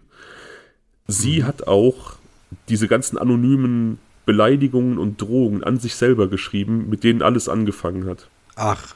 Also es gab quasi niemals irgendein Online-Mobbing, was von Billie Jean ausging. Janelle hat sich anfangs quasi selbst gemobbt, um dann das Opfer spielen zu können, um Bill und Billie Jean auseinanderzubringen. Als das nicht geklappt hat und ja. man, sich, man sich dann von ihr distanziert hat, hat sie dann diesen Chris erschaffen, um quasi Rache zu nehmen an den Leuten, die sich von ihr distanziert haben. Also sie hat sich selbst gedisst, dann äh, war das aber wie so ein Katalysator sodass die anderen dann dementsprechend mitgemacht haben und sie wurde dann wirklich zum Online-Opfer? Kann ich, kann, okay, ja, also, ja. ja. Und, und es, haben, es haben dann einfach nicht so viele Leute, wie sie gehofft hat, ihre Seite ergriffen, sondern ihr wurde dann da relativ klar gespiegelt, dass man nur mit ihr befreundet ist aus Mitleid und dass man eher auf Bills und Billie Jeans ah, Seite ja. steht. Ah, ja, ja, okay. Und wenn man das so einfach mal so seziert und betrachtet, dann ähm, ergibt das ja auch alles Sinn. Ne? Also diese, diese ganzen, ich meine, alles war so offensichtlich, so dieses, dieses Stein ins Fenster werfen, wo dann auch noch Billie Jean draufsteht. Das ist halt ähm, so, eine, so eine Taktik, die sich jemand ausdenkt, der vielleicht auch jetzt nicht unbedingt die allerhellste Kerze auf dem Kuchen ist, um halt dann zu sagen, guck mal, Billie Jean hat mir den Stein ins Fenster geworfen. Ne? Und den hat sie selbst geschmissen. Sie ist dann rausgegangen, ja, ja. hat geworfen. Ja, okay. Genau. Und, ähm, und von was für einer E-Mail-Adresse hat sie diese CIA-Botschaften versendet? Ja, von ähm, dem Smartphone, das äh, Jamie ihr besorgt hat. Ja, aber hat sie dafür, sie wird dafür ja keine äh, Google-Mail-Adresse genommen. Nee, sie haben. hat einen eigenen Account, sie hat doch, ja doch, sie hat einen eigenen Account eingerichtet und der war halt natürlich kein CIA-Account, das war halt ein ganz normaler. Ähm, so privater Web-Account irgendwo. Genau. Alter Schwede, ja, dann ist aber auch wirklich, dann sind die auch alle nicht die hellsten, ne? Das scheinen alles nicht die hellsten Kerzen auf dem Kuchen zu sein und das, das bestätigt dann auch meine These vom Anfang dass Buddy eigentlich nur so ein, so ein Schwätzer war, weil wenn der auch nur ansatzweise mal irgendwas zu tun gehabt hätte mit irgendwelcher Geheimdienstarbeit, dann hätte der das wahrscheinlich sofort durchschauen müssen. Hm, genau. Aber ja, ähm, ja ich glaube, das ist einfach ein Typ, der sich unheimlich wichtig machen wollte und das sehr genossen hat und dann es umso mehr genossen hat, als dann vermeintlich die CIA ihn um Hilfe gebeten hat. Ne? Ja, ich glaube, der hatte einfach auch nochmal Lust, seine Waffen aktiv zu benutzen. Wahrscheinlich. Und natürlich wird er natürlich auch ein Stück dadurch getrieben worden sein, dass der wirklich seine Tochter beschützen wollte. Ne? Ja, das glaube ich auch. Also ich kann mir durchaus vorstellen, dass der, dass es da verschiedene Aspekte gab, die ihn da irgendwie auch getriggert haben und der hat die Sache wahrscheinlich auch bitter ernst gemeint, auf jeden Fall. Ja, ja, ich meine. Und, und seine Frau Barbara genauso, ne? Also ja, und ich glaube auch, also der, der hat es auf jeden Fall bitter ernst gemeint, sonst hätte der nicht zwei Menschen einfach mir nichts, dir nichts umbringen können. Ne? Aber wie krass die alle sind, ne? dass er einen Jamie dazu zwingt, auch was zu machen und der schneidet dann äh, die Kehle durch. Ja. Äh, ja, das ist, es ist eine unfassbare Geschichte. Also auch, aber was, was auch in, in Janelle vorgeht, ja. dass sie, dass sie da diesen, diesen, diesen Hass schürt, weil sie es einfach nicht verträgt, dass jemand, den sie toll findet, ein Kind mit einer anderen Frau hat. Ja. Und ich, ich glaube, Bill hat ihr wirklich nie irgendwelche Avancen gemacht oder ihr irgendwie gespiegelt, dass sie eine Chance haben könnte. Das war in ihrem Kopf und sie hat auf diese gefühlte Ablehnung dann schon so krass reagiert und auch zeitgleich immer noch dieses Intrigieren gegen ihre Schwester, damit die bloß auch von der Familie ferngehalten wird, damit sie halt so das Zentrum der Aufmerksamkeit ja. ist. Ne? Ja, ja. Also ich finde es richtig krass und auch ähm, traurig eigentlich, wie sehr Jamie instrument instrumentalisiert wurde. Voll. Weil der hat ja mal gar nichts Schlimmes verbrochen und wurde aber komplett mit reingezogen. Ja, ich habe so ein paar von diesen E-Mails auch gelesen ich muss auch ganz klar sagen, wenn du darauf reinfällst, dann, dann, dann bist du auch einfach wirklich unfassbar dämlich. Also, ja, ja, das ist, äh, ja, also glaube ich. Chris, Chris hat halt auch immer geschrieben, dass, also Janelle hat quasi in ihrer Eigenschaft als Chris sich auch dauernd so selbst beweihräuchert. also, Chris hat dann halt immer Barbara geschrieben, dass ähm, natürlich alle gegen Janelle sind, alle im Dorf sie sie jetzt ausschließen, weil sie einfach viel zu schön ist und viel zu talentiert und alle halt eifersüchtig auf sie sind. Mhm. Und ähm, natürlich ist Billie Jean auch nur deswegen sauer auf sie und mobbt sie, weil sie einfach so unglaublich schön ist und Billie Jean halt nicht. Und also, das ist halt auch so ein Ding, wo ich mir dann auch als Mutter vielleicht auch denken würde: so, Alter, geht's vielleicht irgendwie eine Nummer kleiner, weißt du? So dieses. Ähm, hm. Aber es sind halt offensichtlich alles sehr, sehr simpel gestrickte Menschen gewesen, die, ja, einfach aufgrund dieses Mobbings, ich meine, das ist ja auch noch verständlich. Du, du würdest ja in dieser Cybermobbing-Situation und dass das Auto zerkratzt wird und in die Garage wird aufgebrochen, da würdest du nicht unterstellen, dass deine Tochter das macht, um Aufmerksamkeit zu bekommen und um dann sagen zu können, jemand mobbt mich. Nee, nee, klar. Und, und dann gehst du natürlich den nächsten Schritt. Ne? Dann denkst du, okay, es gibt eine Bedrohungssituation, irgendwer hat es auf sie abgesehen und vielleicht machen dann auch diese, diese anderen Geschichten auf eine verdrehte Art und Weise ergeben die dann vielleicht irgendwie Sinn. Aber es ist schon, es ist schon sehr viele intellektuelle Verrenkungen nötig, um an diesen Punkt zu kommen, das alles zu glauben. Ja, also ich finde es halt ähm, dafür, dass ähm, Chanel so einen niedrigen IQ hat und ähm, ganz schön durchtrieben, ne? Das ganz ich auch schön gedacht. durchtrieben und ja. sie hat es auch geschafft, eigentlich relativ intelligent, die, genau den richtigen Nerv zu treffen, dass sie wusste, sie muss einfach nur dieses CIA-Thema aufgreifen, um äh, ihren Vater da komplett zu triggern. Und Jamie ist eh sowieso so ein hilfloser Mitläufer gewesen in ihren Augen, sodass dass sie dann einfach genau das einfach auch durchziehen konnte. Also so ganz äh, unclever ist das Ganze hier nicht, was sie gemacht hat. Ich glaube, Jamie war auch einfach, obwohl Janelle so ein bisschen so, ja, so, so das Opfer ist, in Anführungsstrichen, also so eine isolierte Person mit so vielen gesundheitlichen Baustellen. Ich glaube, das soll jetzt gar nicht despektierlich gemeint sein und das soll auch gar nicht böse klingen. Ich glaube, ähm, Jamie war ein noch größeres Opfer. Ja. Und der war einfach froh, auch eine Beziehung zu haben. Mhm. Und, und sie hat das von vornherein so ein bisschen ausgenutzt. Also ich glaube, sie fand das ganz cool, einen Freund zu haben und ich glaube, sie hat das auch so ein bisschen gemacht, um ja noch näher an, an Bill zu sein, weil halt Jamie und Bill so eng waren. Hm. Und als dann, als sie dann gemerkt hat, dass diese Beziehung mit Billie Jean doch enger ist, als sie sich das anfangs eingestanden hat, hat sie ja diesen Streit vom Zaun gebrochen und ja, so hat dann auch Jamie sich von seinem Cousin entfernen müssen. Hm. Wahnsinn, Wahnsinn. Es ist ein äh, absolut abgedrehter Fall. Ja. Also, also das hatte ich so auch noch nicht. Das kenne ich auch aus keinem anderen Fall, dass irgendwie so eine ganze Familie sich so aufhetzen lässt von einem anonymen E-Mail-Schreiber, dem so ein Vertrauen entgegenbringt. Soweit, dass, wie gesagt, die Barbara ihn auch als ihren Sohn anspricht und er sie halt Mama nennt und im Hintergrund halt Janelle so die Fäden zieht. Das ist halt, ich finde diesen Fall in allen Dimensionen einfach vollkommen wahnsinnig. Ja, also wirklich. Ich finde, ich kann die aber auch diese Familie einfach auch nicht ganz ernst nehmen, muss ich sagen.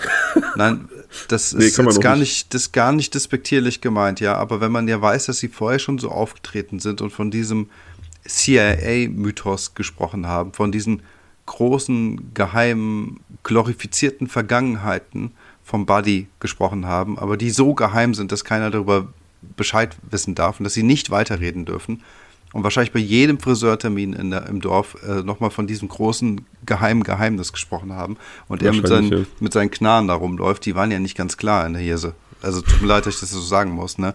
Und dass die dann halt einfach so leicht gelockert, gelockt werden von genau so einer Story gelockt werden. Ähm, plus, dass sie dann irgendwie auch sich Mama nennen lässt von einem dubiosen CIA-Menschen mit Rechtschreibfehlern. Das ist ja, ähm, wie soll ich das sagen? Äh, also ja, schon sehr speziell alles hier, ne? Ja, also wie gesagt, ich weiß halt leider nicht über den Intellekt und den Geisteszustand von Barbara, aber ich denke mal, einer in Anführungsstrichen normal gestrickten Person wäre bei Ansicht dieser E-Mails von einem vermeintlichen Agenten schon aufgefallen, dass mit dieser Geschichte irgendwas nicht stimmen kann. Also wie gesagt, so ein paar konnte ich sehen, konnte ich lesen. Und also es springt einen wirklich direkt an, wie, wie unruhig diese Syntax ist, wie, wie unglaublich viele Fehler da drin sind. Also ich meine, wir kennen alle diesen sehr gut gemachten Spam. Man öffnet seine E-Mails und dann steht dann irgendwie, keine Ahnung, irgendein großer Elektrohersteller zum Beispiel möchte Kontakt, Kundenservice Kontakt aufnehmen und du fragst dich, ja, da habe ich doch gar nichts gekauft oder weiß nicht, ja, sowas in der Art. Aber sollte ich jemals in meinem E-Mail-Postfach etwas von der CIA lesen, dann werde ich das wohl doch direkt löschen. Das halte ich dann eher für schlecht gemachten Spam. Ich würde jetzt mal unterstellen, dass ähm, so Geheimdienste und Nachrichtendienste andere Mittel der Kommunikation wählen. Ja. Keine Ahnung. Also ich glaube, Barbara war am Anfang schon davon überzeugt, dass das irgendwie Hand und Fuß hat, weil dieser Chris, dieser vermeintliche Agent, ja auch private Informationen hatte. Ne? Der wusste ja, es gibt eine Tochter, die heißt Janelle. Und ja, ja, gut, klar. Also so, so hat er natürlich auch das Vertrauen irgendwo gewonnen. Aber auch da, ich meine, man, man erkennt doch auch das Schriftbild von Menschen, mit denen man sehr, sehr häufig schriftlich verkehrt oder mit denen, die man häufig um sich hat. Hm, total. Also ich weiß nicht, ob man nicht vielleicht das, das, die Art zu schreiben seines Kindes erkennen würde. Also ich, wie gesagt, das sind so viele Fragen für mich irgendwie. Das ist eine gute Frage. Vielleicht haben sie es aber ihrem Kind auch nicht zugetraut, ne? Ja, also ich glaube, tatsächlich hat niemand ihr im Endeffekt zugetraut, dass sie so im Hintergrund die Fäden zieht und das alles so initiiert, Mastermind-mäßig, weil sie halt eben so unter der Fuchtel stand und eben, wie gesagt, kognitiv doch etwas eingeschränkter war. Ne? Hm. Ja, aber so hatte sie wirklich die gesamte Zeit der Welt, sich dann wirklich ähm, so einen Plan auszudenken und auch ähm, so in diese Internetwelt hineinzufuchsen, weißt du? Und das war, dieser gesamte Plan ist ja so plump und dreist, ähm, dass damit einfach niemand rechnet. Genau, der ist so plump, dass er schon wieder gut ist. Und sie hatte ja, irgendwie, genau. und sie hatte irgendwie auch so das perfekte Alibi, weil trotz aller Plumpheit niemand ihr das zugetraut hat. Genau, genau. Ja. Krass. Ja, und was ist dann, wie ist es ausgegangen? Ist jetzt äh, ins Gefängnis gekommen oder? Ja klar, alle, allesamt. Natürlich, also Buddy Jamie aufgrund des, des Mordes natürlich und aber Janelle auch wegen, wegen äh, Anstiftung und auch Barbara wegen Mitwissertum, also sind alle inhaftiert. Was für ein Strafmaß haben die bekommen? Also beziehungsweise vor allem äh, Chanel? Lebenslänglich. Lebenslänglich, okay. Ja, ja. ich meine, sie, sie ist ja auch, sie ist ja auch der, der Kopf hinter der ganzen Sache. Also sie hat wohl nach einer, nach einer bestimmten Zeit kann sie Bewährung beantragen. Ja. Ja, aber das ist natürlich auch ähm, fraglich, ob das dann so kommen wird. Naja, klar. Ja, und das arme Kind wächst alleine auf. Ist jetzt zehn Jahre alt, elf. Habe ich keine Infos zu, wird wahrscheinlich bei Tracy, also seiner Tante, aufwachsen, die ja die Schwester von Bill war. Hm. Kann ich mir vorstellen. Und Tracy wird sich auch die Todesvorwürfe gemacht haben, ne? Dass sie da überhaupt erst den Kontakt hergestellt hat. Vielleicht, ja. Ich frage mich, was das mit so einem Kind macht. Also, ich meine, natürlich wird er keine Erinnerung mehr an diese Nacht haben, aber einfach zu wissen, dass du quasi im Arm deiner toten Mutter lagst, ne? Schlimm, das ist schon ja. auch, das, das, ist total krass. Ja, total schlimm. Ja. Ich hoffe auch, also ich, ich glaube, man muss auch mit Kindern mit vielen unbequemen Dingen ehrlich sein hm. und Kindern die Chance geben, auf diese Dinge eben zu reagieren und die zu verarbeiten. Aber ich glaube, diese, diese Umstände würde ich einem Kind erst in einem etwas höheren Alter auch erzählen. Also ja. Ja, wenn, ja. wenn ich jetzt, wenn ich jetzt dieses Kind aufgenommen hätte nach, nach dem Tod von Bill, dann würde es die, die genauen Umstände des Todes seiner Eltern erst in, weiß ich nicht, fünf, sechs Jahren oder so erfahren. Ja, also ich kann mir durchaus vorstellen, dass in so einem äh, Kaff sowas nicht lange geheim bleibt und dass sich das dann das Problem, ja. irgendwann rumsprechen wird. Ne? das ist einfach nicht anonym und wahrscheinlich werden ähm, diese Geschichten in allen Familien dort weitergetragen und das Kind wird wahrscheinlich relativ früh in der Kindheit schon ähm, damit konfrontiert worden sein. Aber ich glaube, sollte dem nicht so sein, wäre es auf jeden Fall auch ein Thema, das man irgendwie nicht zu früh so transparent halten sollte. Es wäre ein Segen, wenn dieses Kind das erst möglichst spät erfährt. Das auf jeden ja. Fall. Ich, ich weiß nicht, ist es so ein einfach so ein, so ein schlimmer Gedanke, ne? Und das ist auch so unfair, weißt du, auch, auch Billy und auch Billie Jean gegenüber, weißt du? Ich meine, selbst wenn Billy vorher ein Lotterleben hatte, ist es doch vollkommen egal, der war jetzt gerade dabei, ja, irgendwie, keine Ahnung, seriösen, seriöses Leben zu haben oder so, weißt du, irgendwie in seiner neuen Vaterrolle aufzugehen und, weißt du, und sie war Mutter mit Leidenschaft, 23 Jahre jung, also ja, und Lotterleben heißt ja nicht, dass, dass es ein schlechter Mensch war, ne? Das Nein, war einfach. überhaupt nicht. Der hat einfach so. gelebt und hat halt, ja, nichts Schlimmes. Also, du hast ja auch genau. von ihm berichtet, dass er eher so jemand war, der, keine Ahnung, auch Spaß gemacht hat. Und ja, gut, wenn er ein bisschen mit Drogen rumgespielt hat, naja, shit happens, Jugendsünde. Vielleicht auch langgezogene Jugendsünde, ist ja auch egal. Aber unterm Strich hat er, stand er mit beiden Beinen mehr oder minder hinter am Boden äh, und hat halt versucht, keine Ahnung, für seine Familie da zu sein. Ja, genau. Ja, es ist, ich weiß nicht, es ist auf jeden Fall eine, eine, eine super tragische Geschichte, wo einem eigentlich auch fast jeder Beteiligte irgendwie auf die eine oder andere Weise leid tun muss. Und das Krasse ist eigentlich, dass all dieses Leid, was hier ausgelöst wurde, komplett nur von dieser einen Kernfamilie herkam. Ja, und eigentlich auch nur von einer einzigen Person, deren, deren Ego halt gekränkt war. Also die, ja, wie gesagt, wahrscheinlich sozial derart inkompetent war, dass sie einfach mit dieser Situation nicht umgehen konnte und dann einfach mit Hass reagiert hat und ja, dann so eine Rachsucht entwickelt hat. Und da muss man sich wieder fragen, ähm, haben, tragen die Eltern nicht aufgrund ihres Erziehungs, Erziehungsstils eine gewisse Mitschuld? Gute Frage, ja. Gute Frage.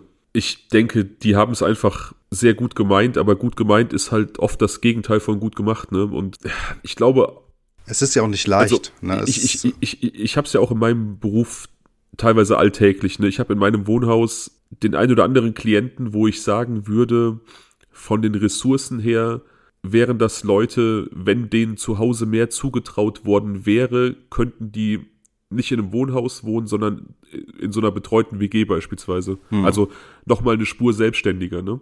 Ja. Aber dadurch, dass, die, dass denen zu Hause nichts zugetraut wurde und die klein gehalten wurden, sind die halt auf Wohnhausbetreuung angewiesen. Hm.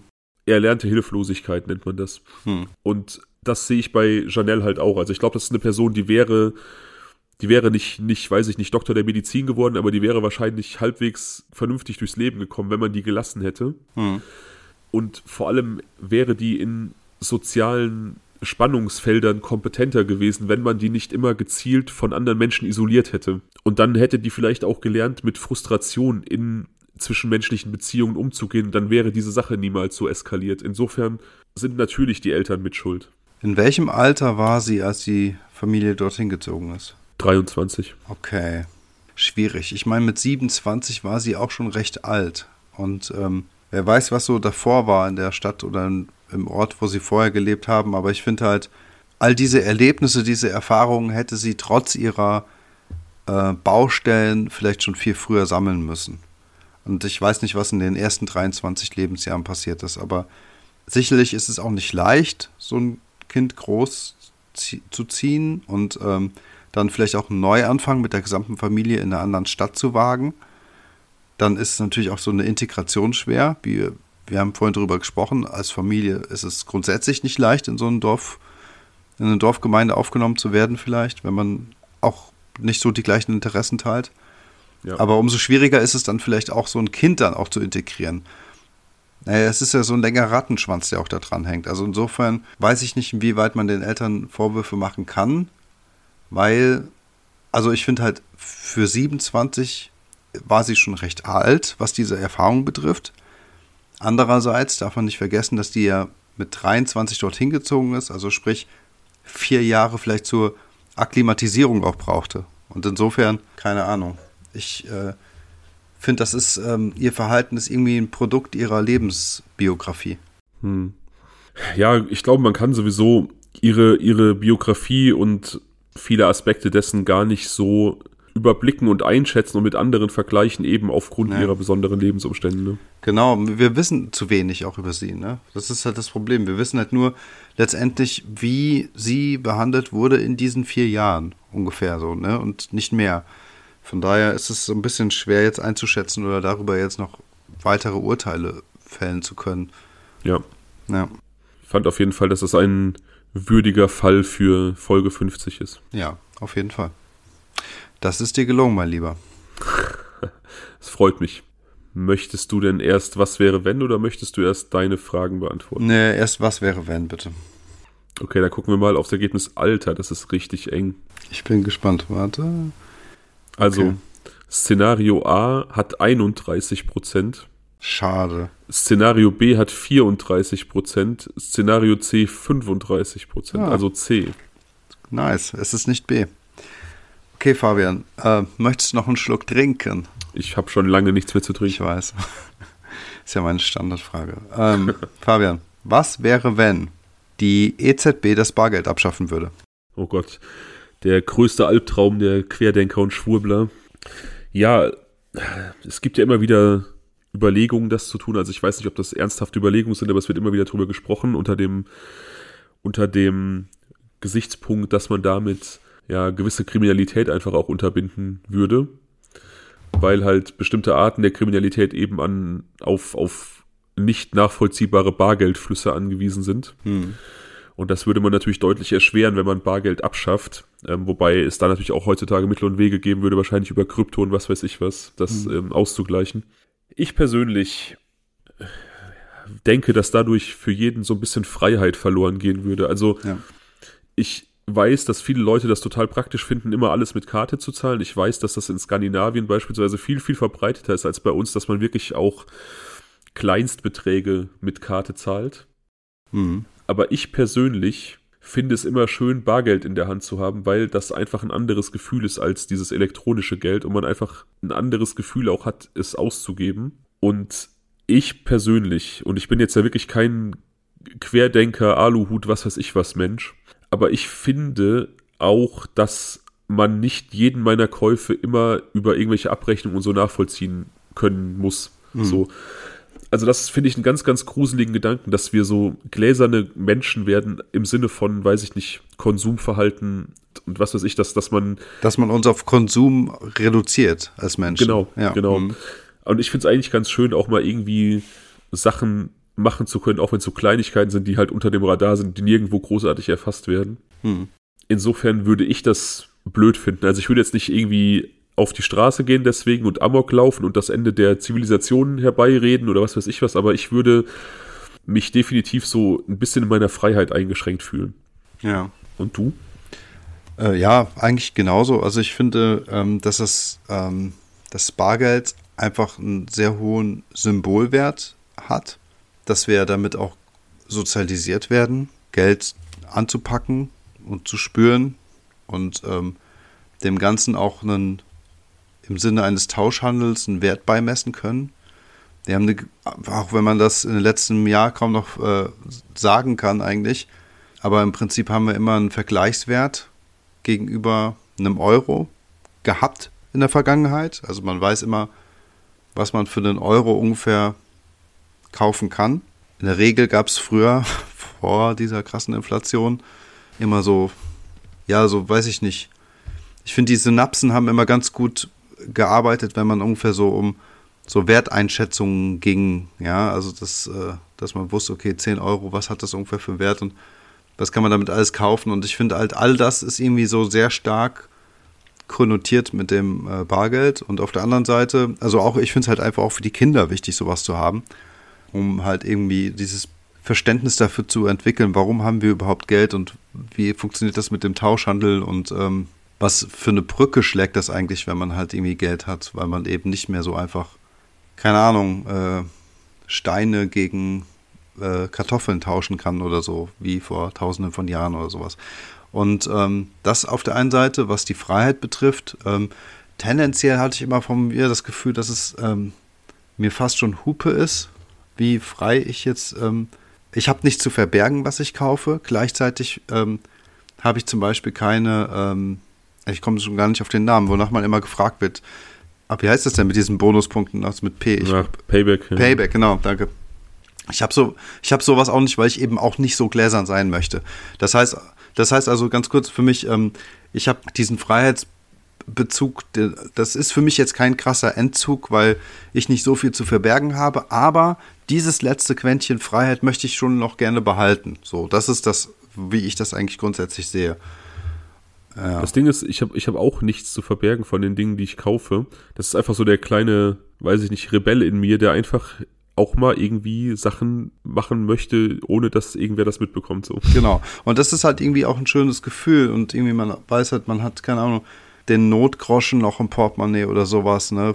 Wenn man dann doch mal mit dem Taxi nach Hause fahren muss oder man ähm, hat etwas in der Hand und gibt etwas dafür aus und keine Ahnung, du gehst feiern, hast dann 20 Euro und bekommst dann was wieder und hast das, was am Ende übrig ist.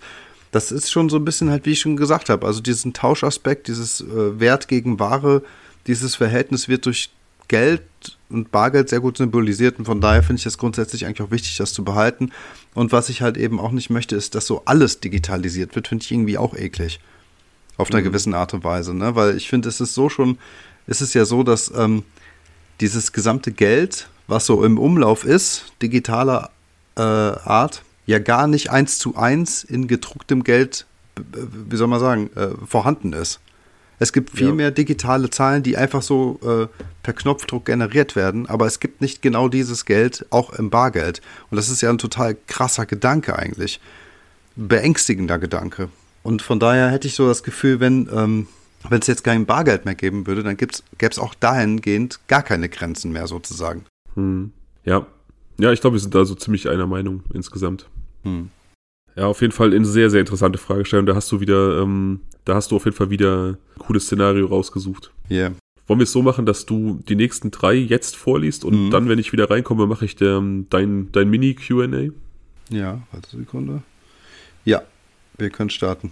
Okay, dann mache ich gerade die Kopfhörer auf. Schreib mir dann einfach bei, bei WhatsApp, wenn ja, du fertig bist. Alles klar, mache Okay. ich. Jo. Okay. Bist du raus? Okay, er ist raus. Okay, liebe Leute, wir kommen zu drei weiteren Szenarien. Was wäre, wenn A. Bei der nächsten Bundestagswahl die AfD die Regierung stellen würde? B. Du die Muse äh, deines Lieblingskünstlers sein könntest? Oder sagt man dann der Muse? Ich weiß es nicht. Und äh, C. Ups, jetzt gerade mein Display verschwunden. So. C. Wenn du eine Frau der Menschen, wenn du eine Frau der Menschheitsgeschichte daten dürftest, welche wäre das? Okay. Wie ich finde auch irgendwie alles ganz spannend. Ich rufe Fabian einmal zurück. Jo, Jo. das ging fix. Jo. Ich bin gespannt. Ich auch. Also das war heute wieder, das war cool, ne? Mhm. Auf jeden Fall. Das lachst du so vor dich hin. Ich bin, ja, ich bin gespannt. Also es ist, äh, ich habe festgestellt, manchmal sind das so total bitter ernste Was wäre wenn Fälle, die ich habe. Und manchmal ist es halt echter Nonsens, aber irgendwie lustiger Nonsens, wie ich finde. Deswegen bin ich mal gespannt, was diesmal rumkommt. Ja. Ja, ich auch. Ich hätte einen Favoriten. Ja, ich bin gespannt. Daniel, Ja, Fabian. Gin Whisky oder Rum in den Tee? In den Tee. Mhm. Also, auch da muss ich mich mal wieder auf Ofenkäse-Crimes äh, berufen. Und zwar habe ich da in einer Folge kürzlich gehört, dass Raffi, was war das? Ich glaube tatsächlich auch den Fenchel Anis Kümmel Facktee mit Gin oder sowas in einer Thermoskanne gemixt hat, irgendwie mal um das auszuprobieren. Ich glaube, das war die Kombi und das äh, klang auf so einer ganz perversen Art und Weise irgendwie cool und deswegen äh, Gin. Bist du mittlerweile True Crime Fan? Ja. Jetzt kommt eine, eine sehr interessante Frage. Was war dein allererster Eindruck von Fabian? Ich saß mit einem Kumpel äh, Serhat draußen im äh, Außenbereich der Uni, an der wir studiert haben, und wir haben ein Käffchen getrunken. Da kam der Fabian an und ich dachte, ach der da, habe ich schon mal irgendwie gesehen. So ein bisschen bunter Vogel. Und dann kam der an und dann erzählt er irgendwas mit, ähm, na, hi, hi. Und was machst du ja dies, das? Und wo bist du hin? Ich gehe gleich wieder ins Studio. Und da habe ich halt gedacht, du bist irgendwie so einer krassen Heavy Metal Band oder sowas. ja, gemeint war das Fitnessstudio. Ja, und dann, also das war so mein erster Eindruck, so, ach, der da, den habe ich schon mal irgendwie gesehen, was, der fällt auf, keine Ahnung, was das für einer ist, mal sehen. So, das war so mein erster Eindruck. Und dann war halt das mit dem Fitnessstudio. Und danach habe ich halt, ich glaube, am gleichen Tag haben wir schon Freundschaft auf ewig beschlossen. Und von daher war es dann relativ schnell auch wieder, ja, war klar, dass du ein cooler Typ bist. Ja, es ging auf jeden Fall schnell. Geburtsort. Meine Heimatstadt. Ja, unsere Heimatstadt. Oh, auch jetzt kommt eine gute Frage. Wenn du einen komplett eigenen Podcast hättest. Ohne Fabian. Moment, nein, nein, warte. Wenn du einen komplett eigenen Podcast hättest, welches Thema würdest du behandeln und würdest du Fabian dabei haben wollen? Ja, also auf jeden Fall würde ich Fabian dabei haben wollen, weil Kannst ich glaube. auch nichts anderes sagen. Nein, klar, aber ich finde es halt auch irgendwie, ich glaube, ich könnte das auch alleine nicht machen. Ich würde das total strange finden, jetzt alleine irgendwie die ganze Zeit hier so zu reden. Ich könnte das jetzt auch nicht mehr alleine tatsächlich. Nee, ne? also ich glaube, ich brauche auf jeden Fall einen, äh, so äh, einen Gesprächspartner und ich finde, wir machen das perfekt. Deswegen würde ich es auf jeden Fall mit dir machen wollen. Und ähm, Tja, Themen, die mich interessieren, ich kann es ehrlich gesagt gar nicht sagen. Also ich finde das total schwierig, ein Thema rauszufischen und zu sagen, dass man das zum Aufhänger macht. Deswegen finde ich ja das, was wir ursprünglich mal geplant haben mit äh, Stockbrot und Dosenbier, so sollte das heißen. Also quasi ähm, abschweifen mit Rubriken, Themen, Gebiete, die uns interessieren. Die können aus der Kultur sein, die können aus der Politik sein. Ähm, das kann aber auch was Humoristisches sein oder es kann um Filme sein, gehen so ein, so, so ein bunter Misch, würde ich sagen, das wäre das, was mir so am ehesten vorschweben würde. Also ich bin immer noch davon überzeugt, dass wir Stockbrot und Dosenbier auf jeden Fall machen müssen. Ja, müssen wir eigentlich echt. Und ich, ich muss ganz kurz dazu sagen, weil jetzt könnte man natürlich, böse Zunge könnten jetzt sagen, Stockbrot und Dosenbier, das ist so geklaut von äh, Bratwurst und Baklava, aber tatsächlich hatten wir so für uns die Idee schon, bevor es den bekannten Podcast gab. Ich kenne den zum Beispiel gar nicht, von daher, ja. Deswegen. Jetzt kommt meine Lieblingsfrage. Oh. Wenn du Pizza-Belag wärst, welcher wärst du? ah, Käse. Käse? Oder Zwiebeln, ich weiß es nicht. Ach, das ist doch, was ist denn das für eine Frage, Leute? Also die, die, also die Dame hat auf jeden Fall, das sage ich jetzt einfach mal, Grüße, hat auf jeden Fall durchblicken lassen, dass sie der Meinung ist, dass du grundsätzlich jemand wärst, den sie gerne daten würde, aber wenn du jetzt gesagt hättest Pizza Hawaii, dann wäre das tot. ja, okay. Aber weißt du, ich wollte meine, ähm, meine Antwort sowieso leicht äh, korrigieren. Ich bin die Tomatensoße tatsächlich. Du bist die Tomatensoße? Ja, ich bin die Tomatensoße und zwar, weil ich halt sehr gerne koche und äh, nein, nein, nein, nein, nein, sehr nein, gerne Soßen mache, deswegen passt das. Das musst du viel metaphorischer sehen. Du bist die Tomatensoße quasi auch in diesem Podcast. Du bist die schmackhafte Basis, ohne die alles andere unmöglich wäre. Und ich streue einfach nur die Würze auf dich. Wo ist hier der Kotz-Smiley versteckt?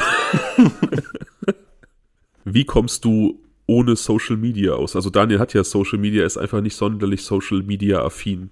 Wunderbar. Welches Verbrechen würdest du gerne mal begehen wollen? Hm. Tja. Schwierige Frage.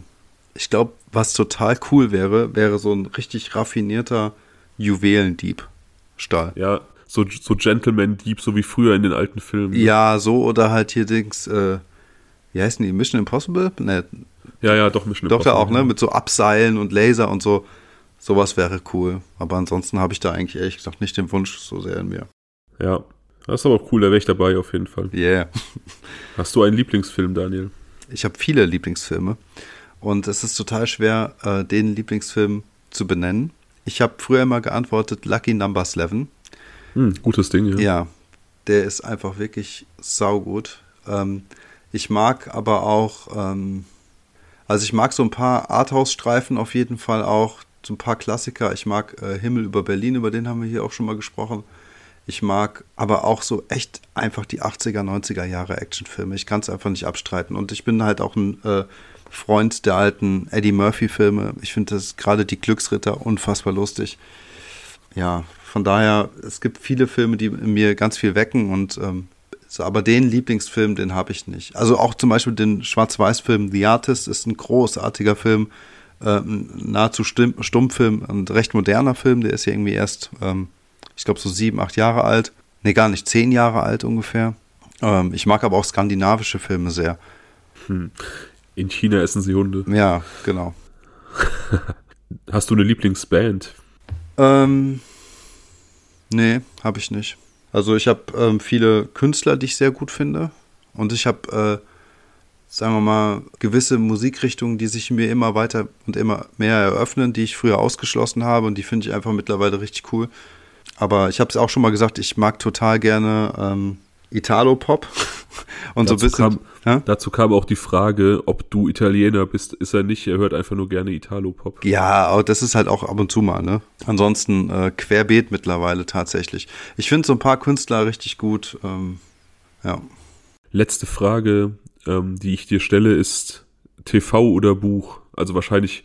Hm insgesamt entweder lieber lesen oder lieber einen Film gucken oder vielleicht ist es auch so gemeint, lieber ein Buch lesen oder lieber die TV-Umsetzung davon sehen. Tja. Also grundsätzlich finde ich ja beides geil. Mal einen guten Film, mal ein gutes Buch. Man darf das ja gar nicht so laut sagen, ne? Aber ich glaube, ich bin eher der Gucker. Ähm, es, gibt, es gibt tatsächlich, finde ich, auch Filme, die besser sind als ihre Vorlagen. Ja, also wenn du jetzt über Literaturverfilmungen sprichst, aber wenn es jetzt erstmal darum geht zu sagen, ähm, ich habe jetzt einen Abend ähm, Zeit und möchte jetzt irgendwie ein Buch zu lesen oder halt einen Film gucken, dann bin ich als alter Filmfan wahrscheinlich eher beim Film gelandet. Mhm. Also was nicht heißt, dass ich nicht auch ein gutes Buch zu schätzen weiß. Ja, es gab noch ein, zwei andere Fragen. es wurde das ein oder andere Mal nach dem Beziehungsstatus oder nach äh, Kindern gefragt und wir hatten irgendwann mal so für uns die Regel, dass wir so ganz private Sachen hier nicht unbedingt besprechen möchten. Also ja. wir haben ja schon relativ viel auch preisgegeben, aber ja, wie gesagt, es gibt so ein, zwei Sachen, über die wir ähm, nicht sprechen wollen. Genau, so sieht's aus, Klaus. Also leite ich das gar nicht großartig weiter. Ja, wow. Ja, aber geil. Dann sind wir sind wir durch. Da hatten wir echt vollgepackt, Nummer 50 mit, mit Fall, mit Was wäre wenn und mit hier kleiner schnellen Fragerunde. Mhm. Ich fand das mit dem Pizzabelag richtig geil. Ja, das war's. Es ist, das ist eine lustige Frage. Da musst du echt, musst du tatsächlich auch wirklich überlegen, mit was du dich am ehesten identifizieren kannst. Ich hatte eben eine Pizza und ich glaube, wenn, also wenn ich, ähm, oder heute im Laufe des Tages hatte ich eine Pizza, die war leider zu klein aber wenn ich ein Belag wäre, dann wäre ich, glaube ich, exakt diese Pizza, die ich gegessen habe. Was war das für eine Pizza? Also erstmal hatte die so einen hauchdünnen Boden, das finde ich ja geil. Aber doch hoffentlich kein Ananas, oder? Nein, nein. Sie war belegt mit Cherry-Tomaten, mhm. Mozzarella, so riesen Black Tiger Garnelen und Steak. Mm, ist mir eigentlich zu viel, muss ich sagen. Es ist äh, ja, weniger ist manchmal mehr, aber die war, das war, die war so, die war nicht so fett belegt. Die war so belegt, dass ähm, das alles perfekt war. Mhm.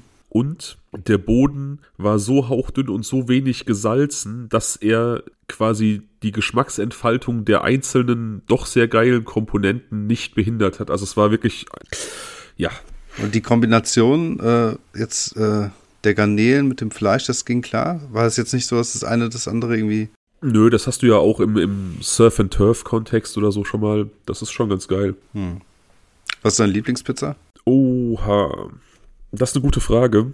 Also so meine Go-To-Pizzen sind eigentlich Tonno, weil ich Thunfisch liebe, Frutti di Mare, Lachs oder diese mit Sardellen und schwarzen Oliven. Ja, die ist gut, ja. Boah, irgendeine davon. Ich könnte mich nicht entscheiden wahrscheinlich. Hm.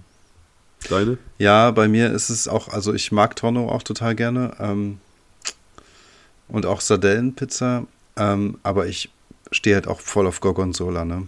Boah, geil. Ja, das ist, ähm, es ist tatsächlich schwierig. Tendenziell mag ich es aber, was Pizzen betrifft, immer eher schlicht. Also die Zeiten sind vorbei, wo ich irgendwie voll drauf abfahre, wenn die irgendwie, äh, keine Ahnung, Curry, äh, Chicken und äh, Hybrid mit Barbecue und keine Ahnung, Red Pepper, Tomatoes und weiß ich nicht, was alles gemischt ist. Sondern wirklich, ich mag es eher wirklich plain, italienisch. Dann schmeckst du den eigenen Geschmack der einzelnen Zutaten noch raus. Finde ich cooler. Ja, sehe ich genauso. Boah, das ist eine lange Folge geworden. Ja. Und ich wollte vielleicht noch nachschlagen, ich wollte mich jetzt gar nicht so darum äh, drücken, einzelne Musiker zu nennen vorhin. Mir fällt es nur leider immer sehr schwer, tatsächlich die Namen zu sagen.